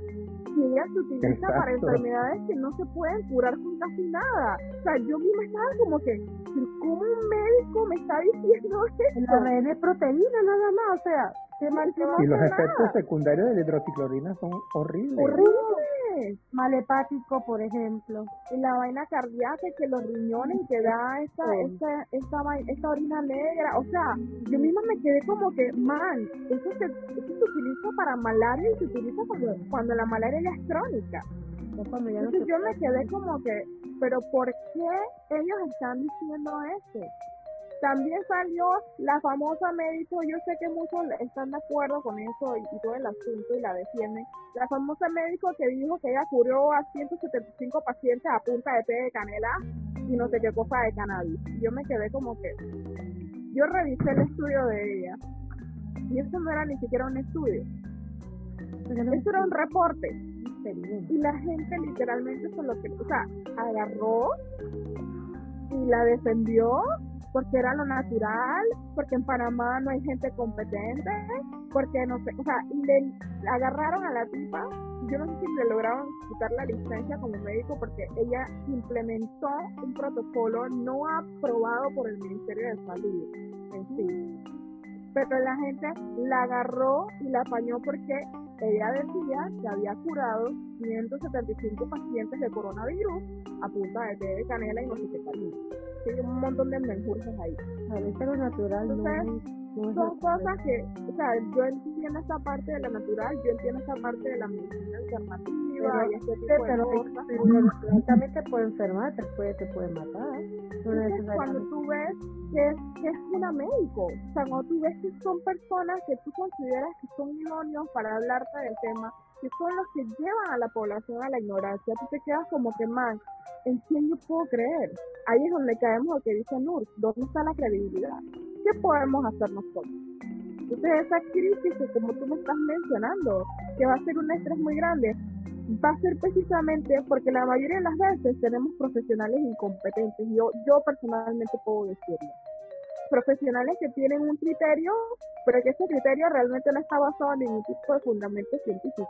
Por esa razón es que la gente siempre prefiere confiar en médicos viejos, pero es por eso, porque tienen más experiencia lamentablemente. Entonces, yo, yo veo este caos de esa manera, yo sé que eso va a venir de eso. Y también recae parte de la ignorancia de muchas personas y de muchos profesionales sobre sus funciones. Es como nosotros estábamos hablando en estos días, Fer. Un médico no necesita saber la proteína de no sé qué molecular del virus un médico necesita saber, este virus me da esto, esto, esto y esto, y con esta nueva cepa me saca esto. Se puede tratar de esta manera con este mecanismo, con este fármaco. O sea, el médico no necesita saber cómo evoluciona este virus. Entonces, ¿cómo alguien que no se dedica a crear vacunas y que no sabe cómo se desarrolla una vacuna en sí, me va a hablar de una vacuna y de que no sirve? como esos médicos hablaron de la vacuna del ARN y no sé qué. Los médicos no hacen vacunas jóvenes por si acaso. Los médicos acompañan el proceso de generar una vacuna. Los que generan vacunas son los biólogos y biotecnólogos. Ellos son los que crean vacunas propiamente. Entonces tú te quedas como que, o sea, todo el mundo piensa que los médicos saben eso, pero no, esa no es la función del médico. Y ahí es donde queda esta cuestión. La gente tampoco sabe a quién le compete cada función. No es para desmeritar una otra, es que todas se acompañan las carreras en sí para desarrollar las soluciones. Entonces es como que, bueno, sorry, me acabo, acabo de estallar. El médico que no participa en la elaboración de vacunas, lo único que está en su deber es saber a quién ponérselas y explicar en qué consisten los efectos secundarios y qué va a pasar. Eso es lo único, tienes que estar muy informado en eso. Pero que yo sé cómo se hizo la vacuna, qué hicieron. En el laboratorio. no, no, no, no, no, no sabré decirlo. que no sé qué, hasta el farmacéutico es el que sabe más de eso. Yo solamente sabré que es para tal población, puede dar tal efecto secundario, causa, eh, da inmunidad a tanto tiempo de haberse puesto. Y eso es lo, lo general, lo que yo puedo decir. Pero que yo me parece atrevido, viniendo de mi boca, decir que esa vacuna no te la pongas, no sirve. Como profesional de salud sería atrevido, sería irresponsable. Y, también sería irresponsable decir que, ah, bueno, curé el coronavirus con el remedio de mi abuela. Eh, mezclé cebolla con miel y no sé qué otra cosa y se curó. Por favor, no. Medicina basada en la evidencia, ¿en dónde queda eso? Eso. Sí, ahora está de, ahora está de moda eso y que la, las bombas, las inmunobombas, las inmunobombas del doctor Bueno, la verdad. Que lo, las cosas que él menciona, o sea, tienen ciertos fundamentos porque esa es medicina, eso es homeopática, ¿no? Ese es el, el término de eso. Tranquilo, Kailen, que yo sé que tú me dijiste eso. Pero, él, en, él en ningún momento dice que él cura el virus, él hace que, tu el virus es que no sea tan agresivo. Es que lo que da es que es prevención, eso es prevención solamente, eso no es cura. ¿Qué cosa, Nur? Perdona que no se te escuchó. No, no, es que eso que dijo Fer, no dice que la cura, eso lo que él te da es como un, algo para prever, que si te ve no te ve tampoco que te sube las defensas. Algo preventivo, paliativo. Es medicina preventiva. Eso es lo que... 100%. La gente, la gente, es que, o sea, la gente cuando ignora muchas cosas puede creer en cualquier cosa. El peor pecado del mundo, la mayor aberración de las personas es la ignorancia. ¿Por qué? Porque por la ignorancia la gente cree en lo que sea. Y de esa manera salen las personas irresponsables de la información a vociferar cosas que ni siquiera ellos mismos entienden. Ellos ni siquiera saben la diferencia entre un virus y bacteria. Y bacteria. Ni siquiera saben la diferencia entre una vacuna y una inyección. Con eso les digo todo. O sea, una cosa lleva a la otra, pero no es lo mismo. Entonces, eh, hay una cosa que a mí siempre me ha molestado y voy a decir nada más para terminar con eso porque sé que me he extendido con el tema porque me arrebaté, como dice Kylie. eh, hay una cosa que siempre me ha molestado en particular y ay ahora se me fue la idea se me fue la idea sorry ya ni modo se me fue la idea eso, eso me pasa a mí también. Pero bueno, sí, en general es de que, bueno, el que se quiera poner la vacuna, que se la ponga, el que no, bueno, pues no se la ponga. Pero en realidad de lo que sí estamos seguros es de que tienen que darnos a nosotros el poder confiar, en poder creer en que de verdad sea buena la vacuna, en que, en que vamos a tener salida de eso, porque es que también los medios nos, nos, nos, bombardean mucho. Y de mucha información excesiva porque, ok, entiendo que ahora hay una nueva cepa, bien, pero me están diciendo que es más contagiosa, que, en tal lugar llegó. Entonces me lo están poniendo como de que, coño, este si no te mató el primero, te va a matar el segundo. Entonces, ya, ya, ya empieza el estrés, ya uno se empieza a preocupar ya, ya la mente de uno colapsa nuevamente y dice, no voy a poder volver a una normalidad no voy a poder, por lo menos yo, yo honestamente a mí me da miedo de que vuelvan a cerrar todo y yo cuando a mi familia de nuevo. Cuando yo vuelvo a ver a mi mamá, con qué confianza yo le doy un abrazo a mi mamá y a mis hijas de nuevo. ¿Ah? Sin tener el miedo de que me monté en el bus, me monté en el avión, bajé, agarré el taxi, me tengo que quitar todo esto. Eso crea estrés y nos van a matar de un colapso mental. Y ahí es donde yo digo que deben entrar estas personas, influencers que son profesionales. ¿sí? Eh, una de las cosas que eso era lo que iba a mencionar, que más me ha molestado, es que la gente siempre dice, estudia en, biología o estudia medicina o algo así, para que el día de mañana no digas que quieres ser una youtuber o una influencer. ¿Quién ha dicho que ser un youtuber, un influencer, es realmente negativo? yo no aspiro a que los influencers no existan, pero yo aspiro a que los profesionales del mañana aprovechen esta situación y se conviertan en influenciadores y youtubers profesionales en su área. O sea, en ese aspecto, si tú me vas a bombardear de información de que este nuevo virus es contagioso, no sé qué, te va a hacer todo, bueno, aquí es donde tienen que entrar los médicos e influencers para decir, sí, este coronavirus es así, así, así. Mira, pero puedes hacer eso, eso, esto y esto. ¿Cuáles son mis recomendaciones como médico? ¿Cuáles son mis recomendaciones como biotecnólogo? O sea, ¿cuáles son mis recomendaciones como farmacéutico? Esto, esto, esto y esto. Ahí es donde nosotros realmente necesitamos aprovechar la influencia y volvernos influencers de la información como tal, pero de nuestras áreas. Yo no voy a creer en ningún PLL de ahí, por ahí de la nada. Yo necesito creer en una persona que tenga conocimiento. ¿Cómo? Ah, sí. Hola Lore, bienvenida.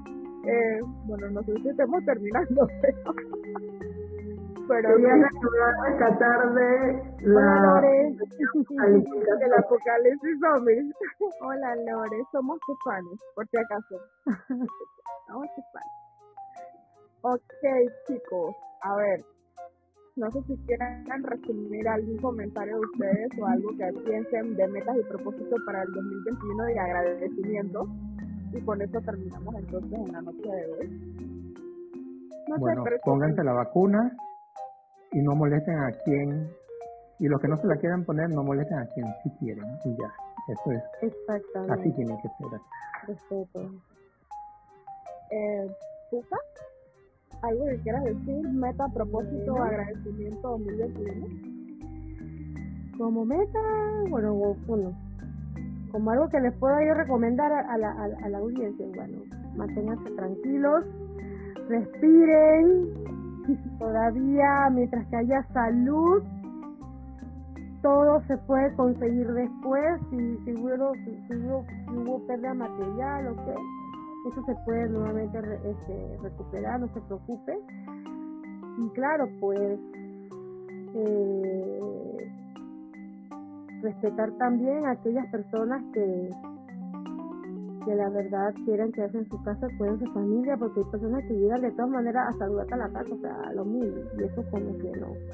Eh, tienen que respetar la burbuja familiar, como se dice, manténgase en casa, no salga si no es necesario, y pues ya vendrán mejores días, ya vendrán mejores días en donde podamos salir, donde podamos ir a correr, donde podamos vernos, abrazarnos, donde podamos... No se desesperen, no se desesperen, que al menos estamos en una época donde hay luz, televisión, internet. Imagínense la época de la de la, de la gripe española. Ajá, la gripe española. No había ni luz. ¿Cómo hacía esa gente? Ni idea. Correo por book por por por naves eh, cómo se dice por por barcos y a veces no había, y a veces no había tweet el tweet era el correo. Exacto. O sea tenemos varias cosas con formas de inventar tal delivery si tenemos ganas de comer bueno tal delivery. O sea es un beneficio del 2020 el delivery señor. y hay gente que se desespera ay tú, tú quieres salir claro yo entiendo hay personas que se ansiedad y todo yo yo por mi parte, esto es algo secundario. Si no salgo, podría estar mejor. No me gusta salir mucho, al menos que sea para ocasiones especiales.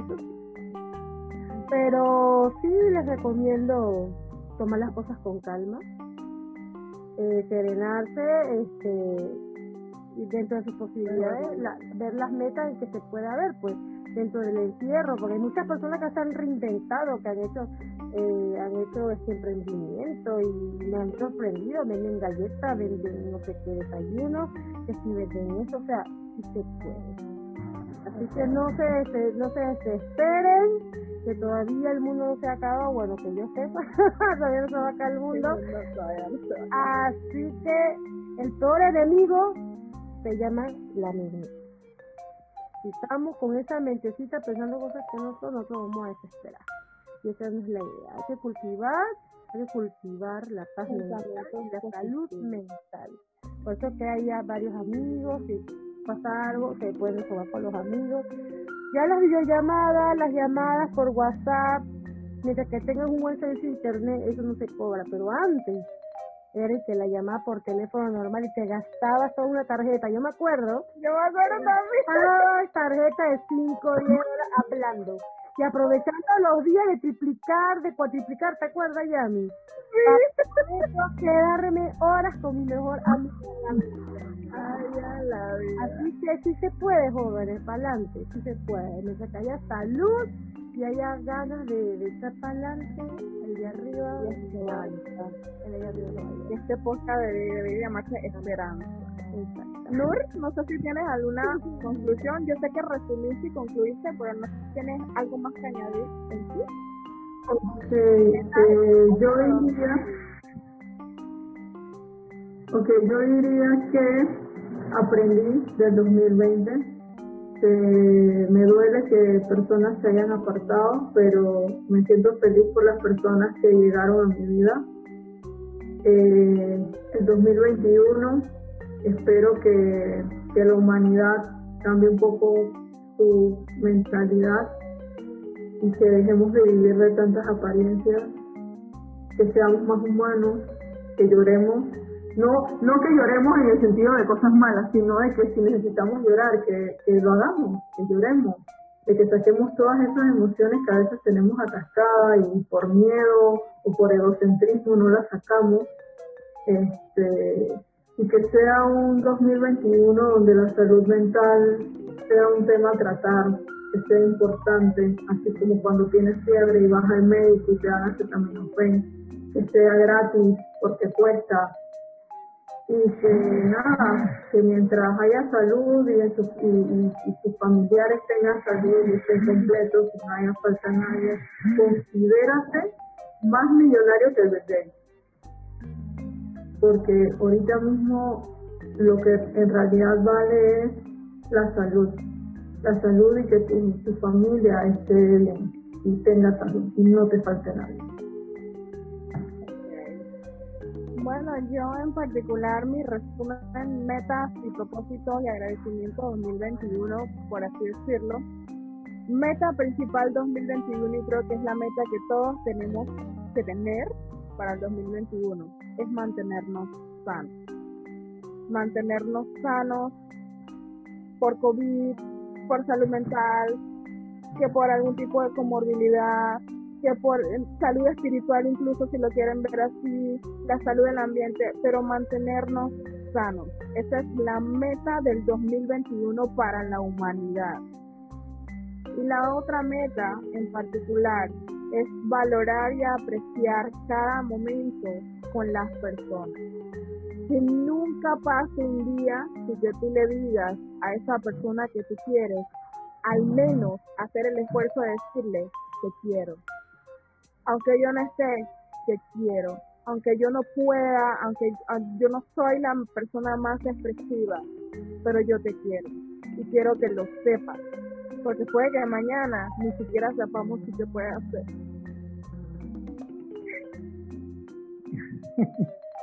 Disculpen, es que este es un tema un poco delicado para mí.